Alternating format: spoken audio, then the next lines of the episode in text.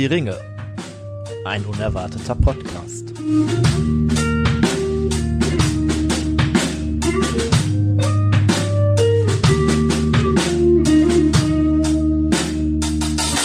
Hallo und herzlich willkommen zu Hör die Ringe, ein unerwarteter Podcast.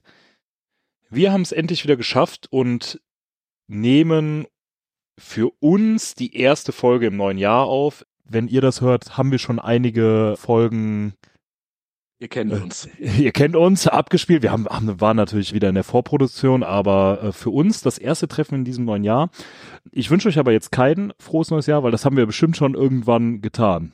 Hoffentlich. Und wenn nicht, frohes Neues, liebe Zuhörerinnen. Wir haben heute eine Sonderfolge mit dem lieben Sebastian. Sebastian, hallo. Hallo. Außerdem sind dabei der Simon. Guten Tageszeit. Und der Tim. Äh, hallo. Und meine Wenigkeit, der Nils. Sebastian, du bist hier, weil du unser Freund bist. Also mit den, du kennst viele aus dem Podcast und du bist aus einem ganz, ganz speziellen Grund hier, nämlich deines Berufes wegen. Erzähl doch mal kurz was zu dir. Stell dich doch mal kurz vor. Ja, hallo. Ich habe Biologie studiert, erfolgreich sogar, und nebenbei auch noch hin und wieder Herr der Ringe gelesen und das Silmarillion und den Hobbit. Und irgendwann kam dann die komische Idee darüber, das irgendwie zu verbinden. Ja, und deswegen bin ich heute hier. Und da dachten wir uns, das klingt nach einer Schnapsidee. Und da muss Herr die Ringe natürlich mit dabei sein. es kann gut sein, dass es sogar eine Schnapsidee war. Sebastian, bevor wir jetzt noch weiter irgendwie zu dir kommen, was du genau machst oder was, worüber wir dann heute sprechen wollen. Ihr kennt ja alle unser Konzept. Wir sind ja nicht nur der empirische Podcast der Wissenschaften, sondern wir sind ja auch der Podcast der Genussmittel. Und in diesem Zuge haben wir natürlich äh, heute wieder, uh, ganz besonders, sollen wir mit dem Tabak anfangen, weil das passt ja jetzt zum Podcast, zum Thema Wissenschaften. Wir haben heute einen ganz besonderen Tabak für euch, den wir euch gerne vorstellen wollen. Wer möchte das denn machen? Ich schau mal hier so in die Runde. Äh, Tim, stell doch mal gerne den Tabak vor, den wir hier heute haben. Ja, wir sind wieder da. Ihr habt das vielleicht kurz gemerkt. Ich stelle euch jetzt hier den Tabak vor. Und das geht jetzt wirklich mal knall auf Fall. Wir haben von Savinelli hier den Tabak aus der Leonardo-Edition. Der heißt einfach Leonardo. Der heißt, glaube ich, einfach Leonardo. Limonado nicht, sondern Leonardo. Limoncello. Limoncello. Das, das wäre mal ein interessanter Tabak. Ja, boah, weiß ich nicht. Man muss weiß auch mal was Neues ich nicht. Egal, der hier ist tatsächlich jetzt da. Es ist der Leonardo von Savinelli. Und natürlich, Leonardo da Vinci kennt ihr, Wissenschaftswitze wurden bereits gemacht, die werden wahrscheinlich auch noch weiter gemacht werden. Wir haben hier einen Tabak, der zumindest laut Hersteller nach Kaffee und Schokolade schmecken soll, ein bisschen Vanille, wie viele Tabake halt so schmecken. Und ich finde, also das erste, was mir in den Sinn gekommen ist, als ich eben da so mal einen Zug dran genommen habe, war wirklich so Kaffeesahne, wie in Messi-Packungen. Also ich finde, der riecht natürlich als Rohtabak oder als fermentierter Tabak oh, nicht angezündet extrem nach Kaffee, so wie so ein italienisches Kaffee, weiß nicht, Cappuccino, wenn man sich irgendwo reinsetzt und erstmal ja, ja. den ersten Espresso des Tages oder so, genau. Aber so angezündet ist er dann doch schon herb, ne, für einen aromatisierten Tabak. Ja, also er ist auf jeden Fall nicht süß, das würde ich sagen. Ne? Es ist schon eher dieses Bittere des Kaffees steht im Vordergrund, würde ich sagen. Mehr Kaffee als Schokolade auf jeden Fall, meiner Meinung Ja. nach.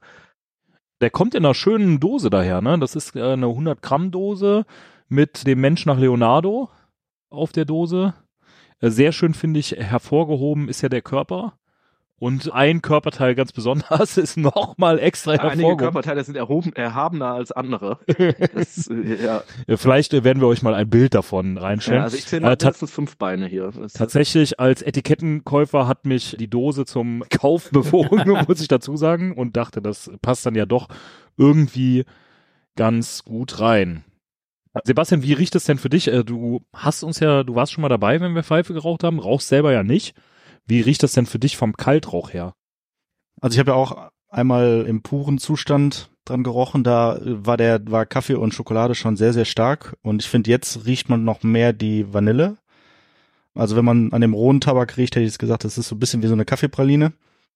Und äh, jetzt kommt die Vanille noch ein bisschen stärker, aber ja, ich glaube, das passt ganz gut. Das finde ich immer so schade, weil vielleicht könnt ihr beiden das erklären. Als Rauchender selber riecht man ja nicht mehr diesen Umgebungsgeruch, weil dieser Verbrennungsgeruch halt deutlich stärker ist oder den Rauch, den man Die einatmet. Nase ist ja irgendwie beansprucht damit, den Rauch wirklich direkt zu. Erstens Schmeckt. das und nicht zweitens dadurch, dass man halt auch den Geschmack dabei hat, ist die Nase halt nicht unbefreit, um das dann aufzunehmen. Wobei ich muss sagen, als passionierter Nicht-Kaffeetrinker, weil ich Kaffee einfach nicht mag, finde ich den echt in Ordnung. Ja, den Kaffee schmecke ich raus, aber das ist halt irgendwie, ich sag jetzt mal nicht die Geschmacksgröße, wie wenn ich einen Schluck Kaffee nehme, sondern halt kommt als klare Kaffeenote auch mit ein bisschen Schokoanteil rüber. Aber jetzt nicht so mächtig, wie ich das nach dem ersten Mal riechen einfach nur am Pfeifenkraut erwartet hätte. Da dachte ich mir, boy, der wird schwer, aber ich finde den gar nicht so schwer. Aber überzeugt? Ich finde den echt in Ordnung, ja. Vom Tabak, den ich euch auf jeden Fall empfehlen würde, hin zum äh, Bier und auch dort konnten wir natürlich, na komm, das ist jetzt ein kleiner Wortwitz, aber auch dort äh, kann ich es jetzt natürlich nicht lassen. Für den Biologen haben wir natürlich einen, einen Pilz besorgt. Und zwar haben wir vom lieben Rico ja noch einige Biere auf Lager. Und zwar nicht nur Lagerbiere, sondern auch Pilsner, Zufällig auch noch was im Keller oder so, was, wo es dunkel ist, oder? Wir haben das Einsiedler Pilsner Bier vom Rico mitgebracht aus äh, Chemnitz. Und das ist wie die meisten Biere von denen echt süffig, ne? Also so würde ich jetzt mal einfach so sagen, das ist so Ich würde auch das, es war das erste Adjektiv, was mir in den Sinn gekommen ist. Süffig, ein bisschen prickelnd, finde ich schon. Ja. Ne? Also so ein bisschen. ich finde bei denen einfach geil, das ist gar nicht so was was wir sonst häufiger haben, so was besonderes, sondern einfach so ein leckeres Bier, wo du dich hinsetzen kannst und den ganzen Abend das Bier für jeden Tag. ja, wirklich. Ne? Wir hatten doch schon mal eins von denen, dieses Feierabendbier, glaube ich. Das, ich weiß gar nicht, ob das von denen war oder ein anderes. Sehr schick in der, die Flasche gefällt mir sehr. Also die Farbe ist so unsere Farbe, ne, für den Raum. Ja, und grün ist natürlich jetzt auch irgendwie bei dem Thema nicht die unpassendste Farbe, muss man sagen. ne? Ja. Die Farbe der Hoffnung. Genau, wegen der Hoffnung. Das ist, was ich meinte. Also auch dort für einen Pilz aber gar nicht so herb, oder? Ja. Nee, eher so prickelnd fast, hätte ich gesagt. Also so. das, äh, machen wir das, das hört ihr dann in den Outtakes, ob wir das noch ausprobiert haben. Nee. Auf, auf, dem, auf dem Boden prickelt's auch, habe ich gehört. Ich finde, Dann prickelt's nur im Glas nicht mehr so sehr. ja. also es ist schon, es ist nichts so, es ist nicht so schal abgestanden, wie es Pilz ja manchmal ist, wenn man es trinkt, sondern es ist schon eher, das hat ein bisschen, bisschen prickeln, finde ich. Mhm. Also sehr, sehr lecker. Am Schluss steht hier ein Pilz, das hält, was es verspricht. Ich glaube, da wir was an, was hat es denn versprochen? ja, definitiv. Ich finde auch, das kannst du echt ganz Der- lecker mal. Der Kenner kräftig gehopfter Biere wird unser handwerklich gebrautes Pilsener lieben. Es erstrahlt in hellem Glanze, gekrönt von einem kompakten Schaumgebirge, das im federleichten Schneeweiß schimmert. Frische, blumige Hopfendüfte, ein schlanker und graziler Körper sowie die kräftigen und ausgewogene, ausgewogene Hopfenbittere, ausgewogene Hopfenbittere überzeugenden Pilzliebhaber. Ein Pilz, das hält, was es verspricht. das hat ja fast schon was vom Ringgedicht. Mhm. Ja. Sehr lecker. Gut. Aber ihr habt bestimmt schon erraten, worum es heute geht. Der liebe Sebastian ist da. Als Biologe. Simon, was haben wir denn heute mit Sebastian vor? Wir haben uns gedacht, wir gehen mal so ein bisschen in die, nachdem wir uns aller, allerlei, ich sag mal, sich fortbewegende Lebewesen schon angeguckt haben und äh, eher die fleischlichen Themen behandelt haben in Mittelerde, dachten wir, gucken wir doch mal auf den Salat. Also sprich auf die, auf die Pflanzen in Mittelerde. Was machen sie? Was haben sie schon gemacht und was werden sie noch machen und welche Rolle spielen sie? Wo findet man sie? Wie sehen sie aus? Und gegebenenfalls auch, äh, wie schmecken sie eigentlich? All das und viel mehr in der Sendung mit Sebastian. Also pflanzt euch hin und spitzt die Ohren.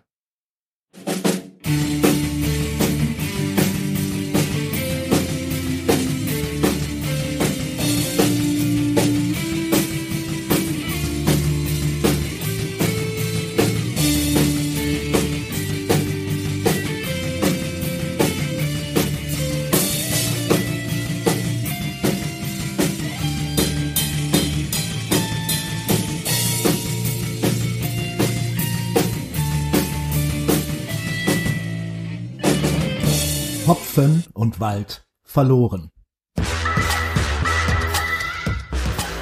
Hör die Ringe ruft zum Mitdiskutieren auf. Ihr habt Kommentare, Fragen, Anregungen? Dann nehmt gerne Kontakt zu uns auf. Das geht. Einmal über Instagram, dort sind wir zu finden unter Hör die Ringe.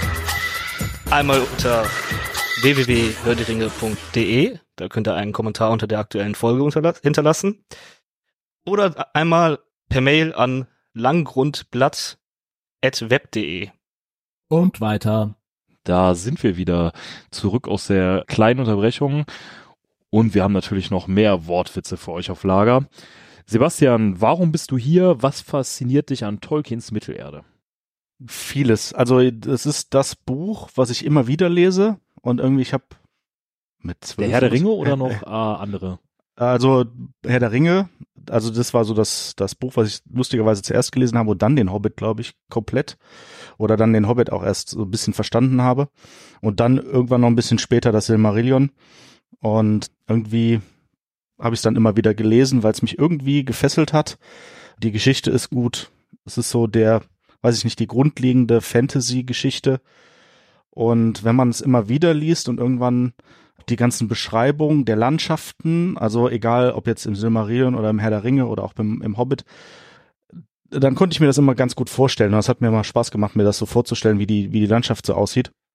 Und das ist halt schon plastisch und ja, irgendwann dann als, als Biologiemensch guckt man da noch mal ein bisschen mehr drauf und ja, und irgendwie bin ich so wahrscheinlich hier gelandet. Hatte ich das zu deiner Studienwahl denn auch bewogen oder nee, oder? Nee, also das war, also bei mir war es so, ich war so der, der jedes Tier gefangen oder in jeden Tümpel reingeguckt hat, den es irgendwie gab. Also gerade Wasser war immer irgendwie, da konntest du mich schon vergessen, da war, stand ich schon irgendwie davor und habe geguckt, was es so gibt, ob es überhaupt was gibt.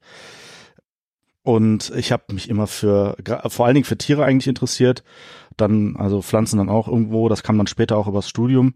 Und ich habe unerfolgreich ein Jahr Physik studiert und bin dann zur Biologie gewechselt und da haben dann Leute, die mich auch wirklich sehr lange kennen, gesagt, so, warum hast du das nicht von vornherein gemacht? Ich wusste mit sechs, was ein Quastenflosser ist. Das ist so ein lebendes Fossil, ein lebendes Fischfossil und ja, das ist so, so ist das dann ge gekommen. Hm, ich find's immer wieder total spannend, was wir für coole Gäste auftreiben, beziehungsweise was für coole Leute bereit sind, hierher zu kommen und dann einfach auch diese Liebe und Faszination für Tolkiens Werk haben. Und das gibt uns natürlich diese total geile Möglichkeit, dann einfach mal zu gucken, ja, diese Liebe zu Tolkien und dem Werk teilen wir, aber so wirklich dann Ahnung in einem wissenschaftlichen Gebiet oder so und, und wie man das dann in den Herrn der Ringe einbeziehen kann oder wie es da vielleicht einfach mal aussieht aus dem Blickwinkel. Das haben wir ja nicht so, deswegen ich bin total begeistert und freue mich oder, einfach. Oder halt vielleicht schon in manchen Gebieten, aber jetzt in so dann immer wieder Fachleute, Fachmänner, Frauen dazu Wir kennen einfach die richtigen Leute. Ja. So, also da auch jetzt mal ein kleiner Schulterklopfer das machen wir sehr gut. Aber gut, noch ist die äh, Folge nicht abgedreht, ab aufgenommen. Ich weiß ja gar nicht, wie sagt man?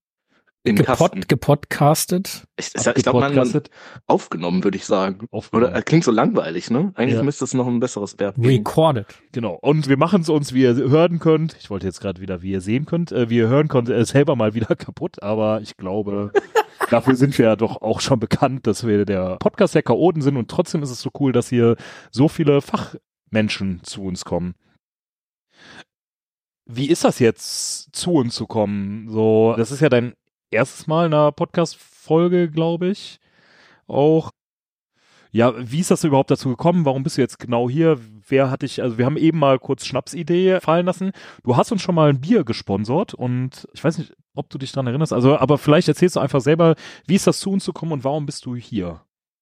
Naja, ich fand die Schnapsidee so gut. Ich weiß gar nicht, von wem sie kam. Kann sein, dass sie von mir kam. Also das mit dem Bier kam einfach, weil ich da Lust drauf hatte da gab es ein sehr schönes Bier aus Dänemark und da habe ich gedacht, dann kann man da auch mal das zumindest mit Bier unterstützen, weil ich eine sehr witzige Idee finde, einfach einen Podcast aus Jux und Dollerei oder aus Spaß zu machen und das Thema sowieso und ja, irgendwann kam dann die Idee, dass einfach, weil es eben vielleicht dieser Podcast so ein bisschen lockerer ist und jetzt nichts, das soll ja hier keine hochwissenschaftliche Abhandlung werden, aber dass man da so wie so ein normales Gespräch unter Freunden da einfach mal drüber quatscht und dann sagen, okay, dann mache ich das mal.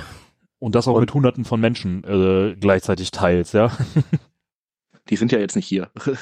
Genau, die sind ja jetzt nicht hier, die kriegen dann Die, die sind im Internet. Produkt. Genau, die, Ihr seid im Internet gefangen, Menschen. Das sind immer die besonders verständnisvollen Leute, die im Internet sind. Und wie, wie ist das jetzt zu uns gekommen? Bist, warst du nervös vorher oder bist du noch nervös oder? ich war und bin noch nervös, weil, weil das natürlich, sag mal, so ein bisschen alles das Ungefähre ist. Ne? Also es ist jetzt nicht so, dass man mit Sicherheit sagen kann, ich habe jetzt hier recht, was ich hier gleich erzähle, aber es ist ja, es ist eigentlich ja relativ locker. Man sieht, es ist ja mehr wie ein Gespräch. Dann ist es nicht ganz Ja, es so. ist kein Vorstellungsgespräch. ist nicht so ein Vorstellungsgespräch-Style, Du also dich deswegen- jetzt gerade nicht als äh, als dauerhaftes Mitglied. nee, äh, als- Fachangestellter. Ja, das ist Podcast. gut. Also du darfst gerne immer wieder vorbeikommen, aber Ja, das ist gut, dass ich, dass ich schon einen Job in dem Bereich habe, dann ist das nicht ganz so schlimm. Also, die werden mich, glaube ich, nicht deswegen rausschmeißen. Ja, solange, sofern du deine äh, Nebeneinkünfte natürlich angibst, die du hier jetzt bei uns verdienst durch äh, deinen Gastauftritt als Ja, den Großteil seiner Nebeneinkünfte liegt ja jetzt auf dem Boden. Also, Ich wollte schon meinen, ne, ne, Nebeneinkünfte minus ein halbes Bier. Ja, leider. Ich fange einfach mal an mit der ersten Frage, die wir uns aufgeschrieben haben. Wir wollten über Atlas sprechen. Und zwar, was ist das? Was könnte das sein? Und wir versuchen immer so, oder wir haben uns das mal immer so aufgeschrieben, welchen, woher, welche Heilpflanzen kommen hier auf der Erde in Betracht, was das quasi sein könnte oder welche Pflanzen generell, wo ist dieser Vergleich hergekommen? Gibt es dafür einen Vergleich oder hat er sich das einfach so, Tolkien einfach so aus den Fingern gesogen? Also, was man, glaube ich, am Anfang sagen muss, dass meine Meinung ist zu der, zu der, sagen wir, biologischen Welt, die wir, die wir beim Herr der Ringe haben, dass das so die mitteleuropäische Welt ist. Also ich würde das meiste irgendwo in Mitteleuropa ansiedeln, weil ich meine, der Mann ist Engländer gewesen und das meiste wird sich irgendwo in Mittel, vielleicht noch ein bisschen in Südeuropa abspielen, aber es wird jetzt keine Exoten geben. Also ich glaube, da ist der das passt der ja auch zu noch das- seiner das Exotischste. eigenen Sicht auf Mittelerde so im Endeffekt, ne, dass das ja quasi ein Vorläufer unserer Welt ist. Dementsprechend wird es nicht ganz anders sein. Ne? Genau. Ja. Und dann, klar, es gibt unglaublich viele Heilpflanzen. Atelas hat für mich, also das Problem natürlich als Biologe ist, es wird im Buch zumindestens wird nichts beschrieben. Es gibt, wir, wir wissen nicht, wie groß es ist, wir wissen nicht, wie die Blüte aussieht. Also das wäre so ein, eine sehr schöne Sache, äh, wenn man weiß, wie die Blüte aussieht, welche Farbe die hat oder so und wie die Pflanze generell irgendwie aussieht. Das Einzige, was wir, glaube ich, aus dem Buch wissen, war, dass sie irgendwie dass er sie, dass Aragorn sie südlich der Straße von, von der Wetterspitze irgendwie gefunden Mhm. hat. Wie häufig sie jetzt war, kann man sich jetzt drüber streiten. Sie, sie scheint ein bisschen Verbreitung zu finden, weil, äh, also sie scheint schon im, ich sag mal so von, von, von Gondor bis, bis hoch in die Bre-Region ja vorzukommen oder auch im alten Arnor, denn Aragorn ist diese Pflanze geläufig. Ob jetzt tatsächlich aus seinen, ich sag mal, wenigen Jahren bei den, bei den Dunedain oder dann später durch die leeren Elrons im Bruchtal. Die Aber- Hobbits kennen das aber auch, ne? Unter einem anderen Namen. Genau, Also, die ne? Hobbits kennen das und die Menschen in Gondor scheinen das ja auch zu kennen, nur da unter dem Namen, oder die Hobbits glaube ich auch unter Königskraut, weil daran ja auch so ein bisschen diese, diese Legende gekoppelt ist, ne? Ja, also es scheint ja tatsächlich so zu sein, ist überall da, wo die Numenorer waren, scheint Stimmt, die es haben auf das ja jeden Fall mitgebracht. zu wachsen, weil sie haben das auch mitgebracht, genau. Und das heißt, das passt ja dazu, dass es vor allem in Gondor und Arnor dann gefunden wird. Das Einzige, was wir ansonsten noch wissen, ist, dass Aragorn es ja im Grunde direkt an seinem Geruch erkannt hat. Ne, also es riecht, es duftet. Äh, also haben wir irgendwas mit äther- ätherischen Ölen. Wenn man jetzt Königskraut ganz stumpf in Google eintippt, kommt Basilikum raus. Würde ich jetzt eher nicht vermuten, weil es, also da, wo er es in, dem- im Buch ja findet, das ist ja eher so ein bisschen normaler Laubwald. Das, Mhm. Da würde ich jetzt nicht, da würde ich jetzt kein Basilikum hinstecken, dafür ist es zu mediterran. Ich habe mir ein paar Ideen aufgeschrieben. Also möglich wäre Bärlauch. Ist zwar kein wirkliches Heilkraut, würde aber zumindest duften. Sieht auch gar nicht so schlecht aus. Dann haben wir Maiglöckchen. Maiglöckchen wird zwar, also sollte man nicht als, als Heilpflanze verwenden, ist nämlich giftig und wird gerne mal mit Bärlauch verwechselt. Sieht aber, hat eine gewisse Schönheit. Ne? Also die Blüte ist so zart weiß. Das sieht noch ganz nett aus. Dann gibt es Andorn. Andorn wurde früher als gegen Vergiftung zum Beispiel ein, eingesetzt. Das würde zur, zur Wirkung im, äh, im Buch passen, wie es bei Frodo auf die Schulter tut und dann das so ein bisschen gegen diese Vergiftung hilft. Das passt aber dann so ein bisschen vom, also es duftet nicht. So, das ist das. Das, was mir als erstes in den Sinn kam, wegen diesem Duft und wegen dieser Erfrischung, die man, die dem ja auch zugeschrieben wird, ne, in, in Gondor, wo dann das, das, also alle so erfrischt sind, da passt für mich Zitronenmelisse und Pfefferminze irgendwie von der Idee her. Mhm. Die sind, das sind auch Pflanzen, die man gut verbreiten kann, die, also die, die jetzt auch ne, in größeren Mengen irgendwo wegwachsen. Die sind nur natürlich jetzt nicht ganz so schick. Also wenn man vom Königskraut ausgeht, dann sind die sehen die nicht ganz so schön aus. Die können so ein bisschen strubbelig aussehen und äh, blühen vielleicht auch nicht ganz so schön, wobei das ja nicht benannt wird, aber Wobei das ja insofern sein könnte, dass ja zum Beispiel äh, die, die Hobbits eigentlich so sagen, das ist so ein Zeug, das ist ein Unkraut im Endeffekt, ne? ja, dann, Äh. Dann passt Pfefferminze und, und, und Zitronenmelisse sehr gut, weil, Ja. weil das wirklich sich, also wer das mal im Schrebergarten hatte, das, das verbreitet sich eigentlich ganz gut. Wird auch im Topf ganz groß. Ich kann mir auch vorstellen, dass das mit dem Königskraut tatsächlich eher auf den Namen und was dahinter steckt, nämlich dass das halt die Numenora mitgebracht haben, dass dass dann halt auch diese Königslegende Richtung Gondor mit, ne, ihr erkennt den neuen König unter anderem daran, dass er heilende Hände hat, dass dann einfach da die Kenntnis drüber herrscht und dass das deswegen vielleicht einfach das Königskraut ist und dass das vielleicht wirklich mehr auf den Namen als auf das Aussehen bezogen ist. Kann man, kann man auch machen. Also das ist natürlich, ja, der, der Fantasie dann auch überlassen. Also der, der, der, der Duftaspekt, das, dieses, dieses Erfrischende, das ist für mich irgendwie sowas, was ich mit, was ich mit Zitronenmelisse und Pfefferminze verbinde. Was würdest du sagen zu Salbei? Also das ist ja auch so ein klassisches, ich bin krank, ich nehme Ja. das jetzt. Da habe ich, also klar, Salbei würde äh, funktionieren, weil man es ganz gut riechen kann. Die, die mediterranen Kräuter habe ich so ein bisschen, also Salbei ist ja also nicht 100% mediterran, kann man auch hier gut kultivieren, aber Salbei, Thymian und so habe ich, auch Lorbeer zum Beispiel, habe ich rausgenommen aus der Betrachtung, weil die als Pflanze im zweiten Buch in Italien genannt werden. So, das heißt, da wird, ges- da wird ja besprochen, was, also wie die, wie die Landschaft aussieht und was da so wächst und also Rosmarin und Lavendel, was so typisch aus der Region noch dazu passen würde, ist nicht mit dabei. Würde aber auch, also Lavendel ja, aber da wären es die Blüten, die, die irgendwie ein bisschen Wirkung entfalten. Rosmarin duftet nur, wenn man so ein bisschen mit der Hand drüber geht oder sehr nah dran steht. Äh, aber dadurch, dass, also alles, was so direkt benannt wurde, habe ich dann halt raus, weil dann Ja, hätte er es so ja. genannt. Also dann hätte er es irgendwie in die Richtung gedreht und hätte das irgendwie, keine Ahnung, vielleicht Königssalbei oder sowas genannt. Also das würde dann, kann man, kann man sich auch denken. Also so Salbei würde wahrscheinlich auch ganz gut passen. Aber da habe ich jetzt gedacht, wenn er sowas, wenn er was explizit benannt hat, dann kommt es nicht nochmal in so anderer Form vor. Mhm. Du hast jetzt gerade schon ganz viel aufgezählt und da will ich jetzt mal direkt unserem Fragenkatalog entweichen. Ich glaube aber, dass du das trotzdem ganz gut äh, beantworten kannst, die Frage. Und zwar ging mir gerade durch den Kopf, dass wenn ich jetzt so an meine, die Generation meiner Großeltern beispielsweise denke oder auch noch davor, was da für ein, ja, Fachwissen will ich jetzt gar nicht sagen, aber normales Wissen über, äh, oder Schulwissen über, was es da über Pflanzen gab, was es heute einfach so nicht mehr gibt. Ob das jetzt durch die urbane Gesellschaft verloren geht oder aber, weiß ich nicht, weil man es auch weniger braucht oder weil die Vielfalt vielleicht auch ein bisschen weiter zurückgeht. Wobei man das, was du jetzt aufgezählt hast, natürlich schon alles kennt, aber ob ich jetzt alles draußen direkt so erkennen würde, jetzt hat mein Opa einen Schrebergarten und so, jetzt würde ich Bärlauch vielleicht gerade noch hinkriegen, weil man das öfter mal dann mal gepflückt hat und daraus irgendwas gemacht hat oder so oder Suppe oder aufs Brot getan hat. Aber da ist ja schon ganz schön viel dabei, was man dann vielleicht so nicht mehr unbedingt benennen kann. Ich weiß nicht, ob es mir da alleine so geht, aber ich denke mal, das nee, ist so. das trifft auf mich auch so zu. Weißt du, ob es da, das wirst du ja wahrscheinlich, denke ich mal, auch so wahrnehmen, dass das schon etwas Besonderes ist, heutzutage alles so benennen zu können, wenn du dich mit Leuten unterhältst teilweise. Und da jetzt die Frage, weißt du, wie das in Mittelerde ist oder wisst ihr das? Also Frage in die Runde.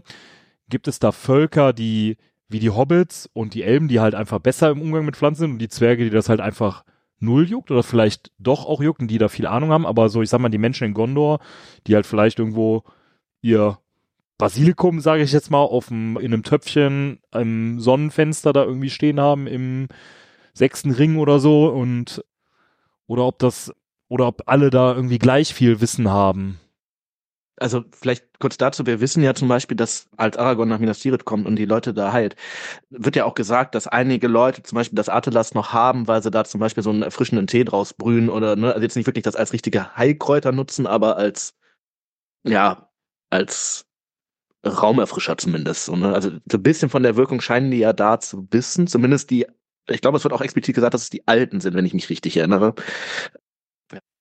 Ich, ich kann mir auch gut vorstellen, dass das fast ähnlich ist und es kommt, glaube ich, tatsächlich ein bisschen drauf an, an welches Volk wir uns anschauen. Also die Hobbits, die ja sowieso, ich sag mal, sehr, ja, nicht unbedingt landwirtschaftlich unterwegs sind, aber auch sehr viel, sehr viel mit, mit, mit Gärten etc. und wissen halt auch genau, was wächst da, was baue ich da an, warum mache ich das. Wo, wobei sie das Atlas ja auch tendenziell eher als unkrautartig bezeichnen, was da schon interessant ist, so gesehen.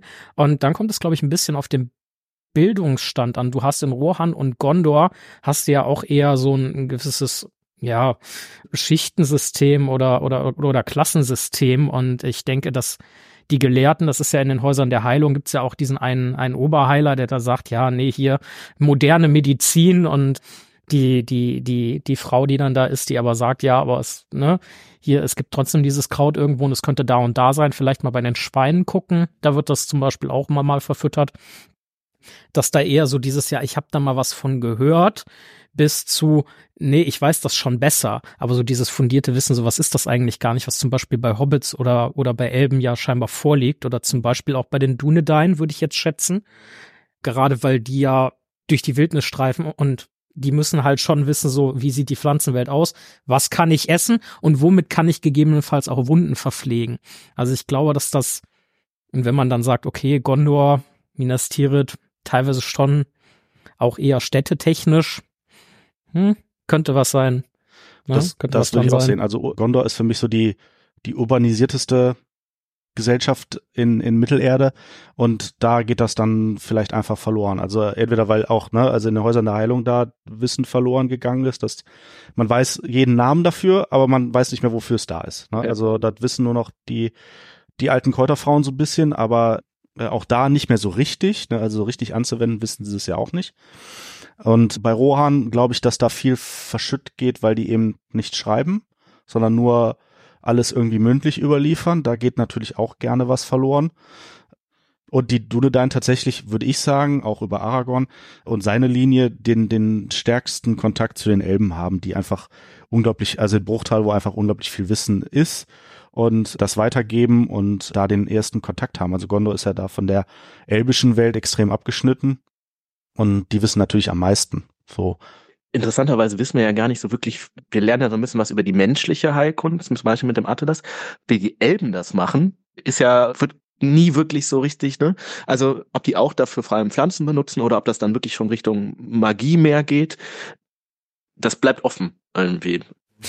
Eine Frage, die ich mir gerade stelle, ist, und dass ich äh, jetzt euch beide da sitzen habe, ist vermutlich in dem Zusammenhang tatsächlich interessant. Die filmische Darstellung, wie Aragorn Frodos Wunde mit Atelas versorgt. Der findet ja das Kraut, schneidet das und dann, dann leckt er ja die Blüte irgendwie an und drückt die auf Frodos Wunde. Könnt ihr als Biologe und Mediziner erklären, also ist das realistisch, dass man eine Pflanze aus irgendeinem Grund in Anführungszeichen aktiviert, indem man die irgendwie ein bisschen befeuchtet und dann auf die Wunde presst? Oder was könnte dahinter stecken? Also ich könnte mir eher vorstellen, dass es da wirklich um den Speichel selber geht, dass so dieses klassische Wundenlecken, ne, vielleicht da ist, oder er versucht, also er, er muss das da ja irgendwie verreiben, ne? Und wenn er so ein trockenes Ding ist vielleicht was anderes, vielleicht versucht er das so ein bisschen mehr auf das Milieu zu bringen, was halt in der Wunde ist. Ich weiß ehrlich gesagt gar nicht, wovon er ausgeht, was da passiert. Also er weiß ja, es ist eine Morgelklinge. Und dann müsste er eigentlich auch wissen, dass das eigentliche Problem viel tiefer drin ist. Aber er behandelt ja zumindest im Film die Wunde nur, nur oberflächlich. Weil er vermutlich auch gegen die Morgul-Magie da erstmal nichts machen kann. Ja, ja, ja genau. Also ich schätze mal, er macht da wirklich nur eine einfache Wundversorgung sozusagen und nicht so wirklich gegen die Morgelklinge an sich. Er hätte wahrscheinlich ähnlich gehandelt, wenn, wenn das ein normales Messer gewesen wäre. Oder? Also ich sag mal, aus hygienischer Sicht ist natürlich menschlicher Speichel suboptimal. Also da wäre das für die, für die Wundversorgung gar nicht so gut. was man natürlich was natürlich sein kann, ist, dass, dass halt, also man hat ja Enzyme im, im, im Mund und im, im, im Speichel quasi, dass da irgendwas aufgeschlüsselt wird und dann erst wirksam wird. So, das, ich muss gerade überlegen, wo es das gibt. Das gibt es, glaube ich, Bei bei, Speichel manchen. weiß ich nicht, aber mir ist jetzt halt mal als erstes irgendwie bei Karotten beispielsweise ja eingefallen, die ja häufig ihre Vitamine erst freigeben, wenn du das mit Öl halt eben Öl und ein bisschen, und, bisschen ne? und eigentlich ein bisschen Hitze. Ne? Also bisschen du musst, Hitze, musst ne? ein bisschen, also ne?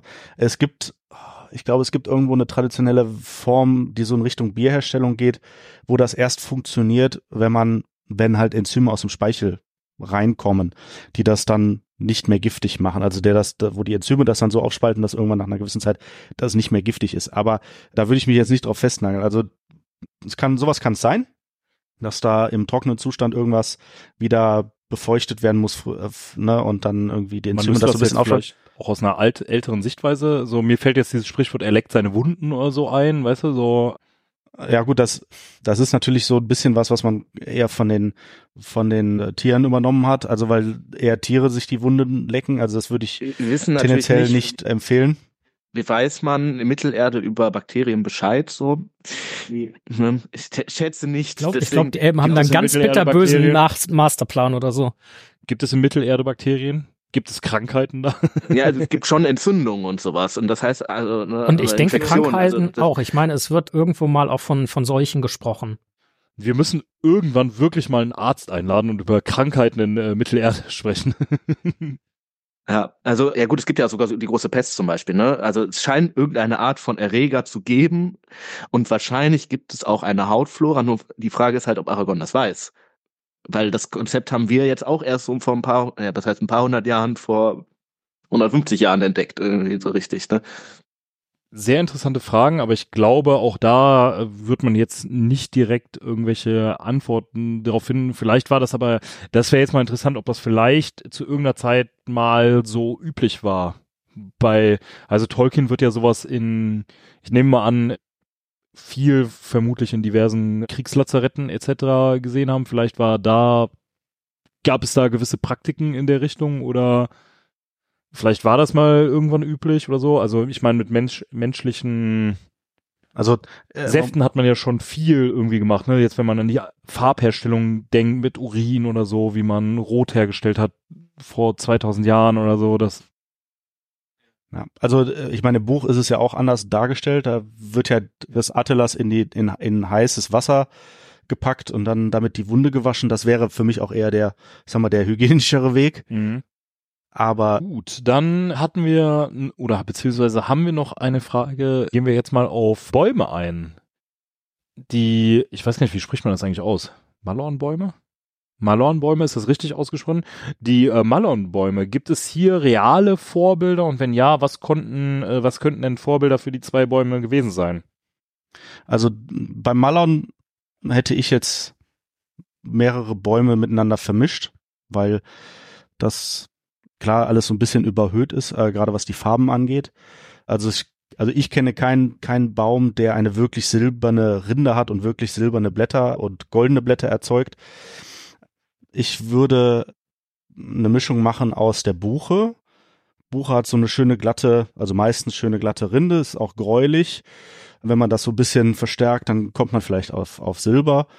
Und sie passt eigentlich vom Wuchs her. Also Buche wächst meistens relativ gerade nach oben und hat, wenn sie ein gewisses Alter erreicht hat, schöne, auch gerade Äste, wo man zum Beispiel so, ein, so diese, diese Plattformen gut drauf ablegen könnte, zum Beispiel. Und das vom, so wie das, der, der Wald in Lorien beschrieben wird, passt das, finde ich, passt das eigentlich auch ganz gut. Bäu es gibt Bäume, die wo die Unterseite der Blätter silbrig wird. Das wäre der nächste Fall wäre dann zum Beispiel die Silberlinde, die eben, wie der Name schon sagt, so ein bisschen silbrige Blätter unten bekommt. Gleichzeitig der Malon ist ja, glaube ich, auch als, sag mal so zum Einpacken der Lembas gedacht. Also die Blätter werden ja zum Einpacken benutzt. Das würde jetzt mit einem Buchenblatt eher nicht funktionieren. Da musst du schon zehn Stück aneinander, aneinander bröckeln, damit du da irgendwie mal ein halbwegs ordentliches Lembasbrot reinkriegst. Das, Ja, und die scheinen ja wirklich große Blätter auch zu haben, ne? Weil man sieht das, also das ist ja wirklich dieses Bild von diesen immer scheinen, immer leuchtenden. Das kriegst du mit kle kleinen Buchenblättern wahrscheinlich nicht so hin. Genau, das, also so ein, so ein Lindenblatt ist halt nochmal ein ganzes Stück, eine ganze Ecke größer, hat auch eine gewisse Fläche, also ist nicht so wie so mancher, wie so Ahorn oder Kastanie, die halt groß erscheinen, aber eigentlich nicht viel Fläche haben, weil die eine Kastanie hat ja, sieht ja aus wie so eine Hand. Dann könnte es allerdings, also von den Blättern her könnte auch irgendein Ahorn sein. Ahorn hat ja auch relativ große Blätter. Und Bergahorn zum Beispiel, der bekommt wohl ziemlich gelbe Blätter, wenn der, wenn die, bevor die abfallen. Wobei gelbes Blatt, also goldgelbendes Blatt ist natürlich sowas, das bekommen viele Bäume in Mitteleuropa. Die Buche tatsächlich nicht. Da sieht es nicht ganz so gelblich aus. Dafür hat die Buche eine andere Eigenschaft, die die Malons haben. Sie behält unter Umständen sehr lange die trockenen Blätter am Zweig, auch im Winter. Das wird ja beim Malon auch beschrieben, dass er im Grunde den ganzen Winter hindurch trotzdem noch die Blätter hat. Dann sind die, dann kommen die neuen Triebe und dann fällt alles ab. Ja, genau, das wäre jetzt auch meine Frage gewesen. Und gibt das- es in das der gibt es. realen Welt wirklich, also so Das- quasi auch Ganzjahresbäume? gibt, ja, also ganzjahresbäume nicht. Also klar, die, die, die, Ähm, die Nadelbäume ja, behalten das, aber ähm, hier in unseren Breitengraden gibt's jetzt keinen keinen Laubbaum, der irgendwie seine Blätter durchgehend grün behält. So. Also mir ist keiner bekannt. Und das gibt's tatsächlich. Ich wusste es vorher auch nicht. Das nennt sich Marzeszenz. Da behalten die Bäume wirklich ganz lange. Also und Buche ist einer davon. Buche macht es, Eiche macht es teilweise auch, dass ganz lange die die trockenen Blätter dranbleiben. Zur Eiche wird natürlich auch dieser sehr große, mächtige Aspekt der Malernbäume irgendwie passen. Ne? Ja, ich weiß nicht, ob wir das jetzt, ob ich das jetzt schon direkt dazu sagen soll, aber wir hatten ja auch die, die Frage, wie vielleicht das in Lorien aussieht. Aber ich finde vom, vom, also so wie der Wald beschrieben wird, passt das eigentlich besser zu Buch. Hm. So. Und Eiche passt von der, von der Rinde her nicht. Mhm. Und auch vom Wuchs her nicht. Die ist ja eher so ein bisschen, die kann schon sehr knubbelig sein und ja, Nicht so Buche schlank ist und so- groß, ist ne? Hm. glatt und die sieht halt irgendwann, also sie sieht schon nicht schlecht aus. Da direkt auch nochmal eine Frage, den Film betreffend, die ist jetzt vermutlich ein bisschen, bisschen auf gut Glück, aber wir sehen ja, wie die Gemeinschaft quasi Lorien betritt und dann da durchgeführt wird. Und am Anfang sieht das halt so aus, als hätten die quasi im nächstbesten Wald im Herbst irgendwie gedreht. Hat zufällig jemand auf dem Schirm, was für Bäume das sind? Also klar, danach die Malornbäume oder so sind mit Sicherheit irgendwie animiert oder so, aber da wird ja ein Stück im Wald gedreht und das wäre eigentlich ganz interessant jetzt, weil du sagst so, Nee, in der Buche erkennst du da viel von wieder. Das wäre ja total spannend, ob die dann jetzt wirklich da vielleicht im Buchenwald sind oder so. Nee, also ich habe jetzt Montag, Dienstag noch den ersten Film in der Extended Version geguckt. Da habe ich nicht ganz 100% drauf geachtet. Es wird natürlich in Neuseeland gedreht, da sieht das schon wieder anders aus. Meine grobe Erinnerung sagt mir, dass es da eher so ein Mischwald ist. Da ist auch irgendwo Nadelwald da, dazwischen, also Nadelbäume waren da, glaube ich, dabei. Das ist eher so ein Mischwald mit allem Möglichen drin. Das, und hinterher der Teil ist dann eher so ein bisschen animiert. Deswegen kann, das kann ich tatsächlich nicht sagen. Also Neuseeland ist auch wirklich, wirklich wieder nochmal eine andere, teilweise eine andere Pflanzenwelt so ein bisschen und ja. Aber ansonsten können wir mal locker flockig festhalten.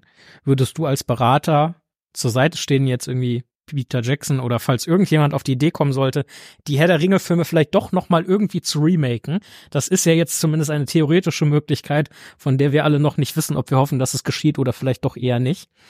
Würdest du sagen, ja, guck mal, ob ihr einen schönen, etwas älteren Buchenwald findet, weil die Stämme dann so schön sind und von den Blättern passt das auch einigermaßen und die kann man dann Also- ja auch ein bisschen größer animieren. Ich fänd's natürlich deutlich schöner, wenn sie es in einem wirklichen Wald drehen würden, als wenn sie es in irgendeinem Studio machen würden oder animieren würden, weil das einfach, also ich, ich sehe es relativ schnell. Ich sehe, also ich habe das auch bei anderen Filmen schon gesehen, wenn du so Studiowälder hast, ne? Und du denkst, nee, das, das passt so nicht, es ist nicht natürlich. Schöne Grüße an Rings of Power und den Wald von Lindon zum Beispiel, da, den die da dargestellt haben. Na, da bin ich, dann habe ich den, den habe ich noch nicht gesehen soweit. Also ich, Ich sehr gutes Beispiel fand ich Black Panther, den ersten, beziehungsweise auch End, was, nee, war nicht Endgame, der davor.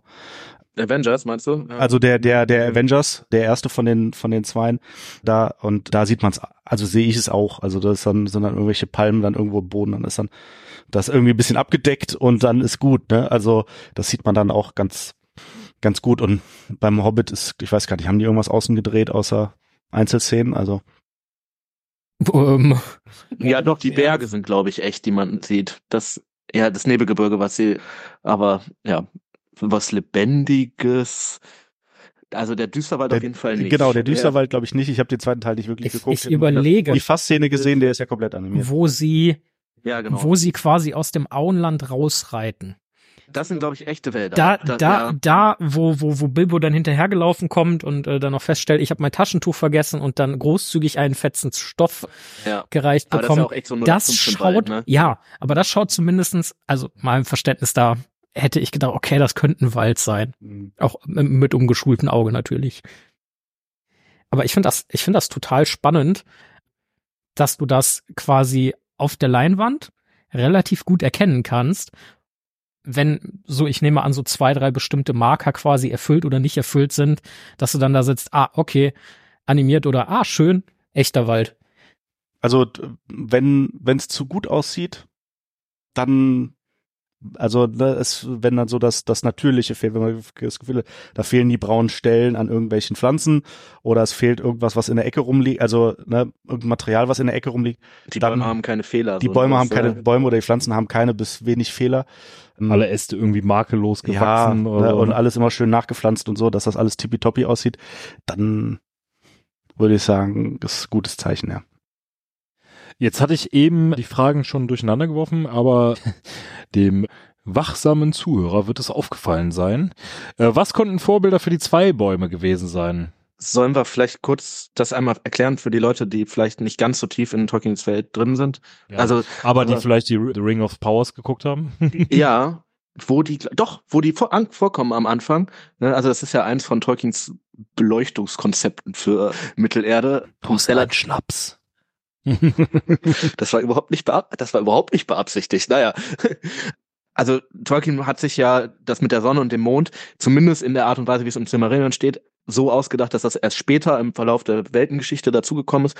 Und vorher gab's halt, äh, ganz ursprünglich gab's auch erstmal gar nichts und dann gab's ein paar Leuchten und so, aber relativ lange gab es dann diese beiden Bäume. Also einen Baum, der eher so ein silbernes Licht macht, einen Baum, der eher so ein goldeneres Licht macht, so ein bisschen Sonne und Mond angelegt, die dann im Wechsel strahlen. Immer zwölf Stunden, dann gibt's immer noch eine gewisse Übergangszeit, so dass halt quasi die Welt, beziehungsweise eigentlich müsste man streng genommen sagen, eigentlich nur Valinor, also die Welt der Götter und nicht Mittelerde selber, beleuchtet waren. Und das sind wohl zwei ziemlich große Bäume auf jeden Fall gewesen, die dann irgendwann von Melkor, also Saurons Vorgänger, ja, vernichtet wurden, was dann zu dieser ganzen Geschichte mit den Elben und dem Cimmerillion und so weiter führte. Das kann man alles nachlesen. Ja, ich denke, das reicht als Zusammenfassung. Und ich will, also wirklich leuchtende Bäume gibt es vermutlich eher nicht. Gibt es irgendwelche Bäume, die zu einer bestimmten Zeit oder so vielleicht fluoreszieren? Oh, Fluoreszenz fragst mich jetzt was. Also Bio, Biolumineszenz wäre das, wenn sie von sich aus leuchten würden. Da gibt's keine einzige Pflanze, die das kann. Also keine, vor allem keine große Pflanze.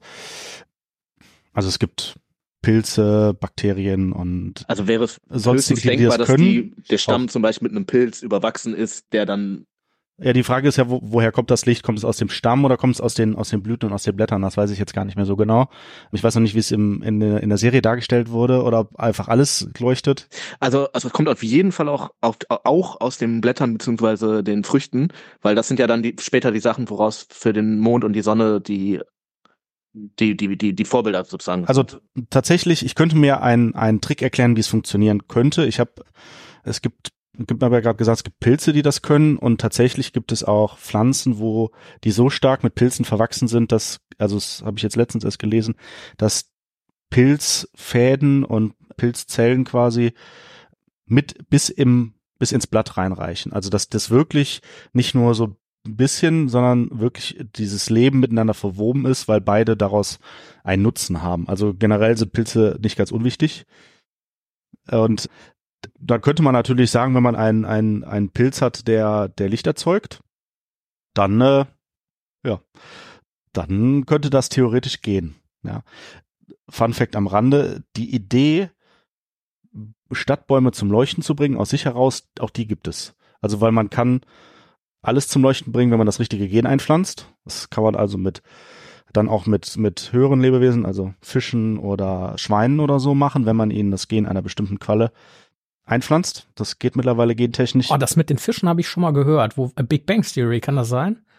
Irgendwie, dass Sheldon irgendwie gesagt hat, ich bring Fische mit irgendwie, irgendwelcher Das kann sein, aber da erinnere ich mich. Quallengenetik oder so. Doch, Ja, irg- also, irgendwie sowas Äh, habe ich das- schon mal gehört. Das irgendwo. geht, es ist aufwendig, aber es geht. Und es gab die Idee in einer äh, Fachzeitschrift, die wir äh, im Büro bekommen haben, wo es um, um Städteplanung geht, war, ob man nicht um die Verringerung der, der technischen Lichtemission, also möglichst so St Straßenlaternen einzusparen, ob man nicht einfach Bäume zum Leuchten bringen könnte. Dass Bäume an sich nachts Licht abgeben. Das sieht auf jeden Fall bestimmt besser aus als so eine olle Straßenlaterne. Ich frage ne? mich gerade, wie sich das dann auf die, auf die Tierwelt aus Das ist und auch zum Teil auf die Pflanzenwelt natürlich auswirken würde, weil ich weiß nicht, so ein Baum ist ja auch innen, unten, oben Lebensraum und wenn ich jetzt irgendwie als Vogelpärchen mein Nest in diesem Baum getan habe und gerade Vögel sind ja auch relativ lichtempfindlich, meine ich. Also die können ja gar nicht mehr zur Ruhe dann.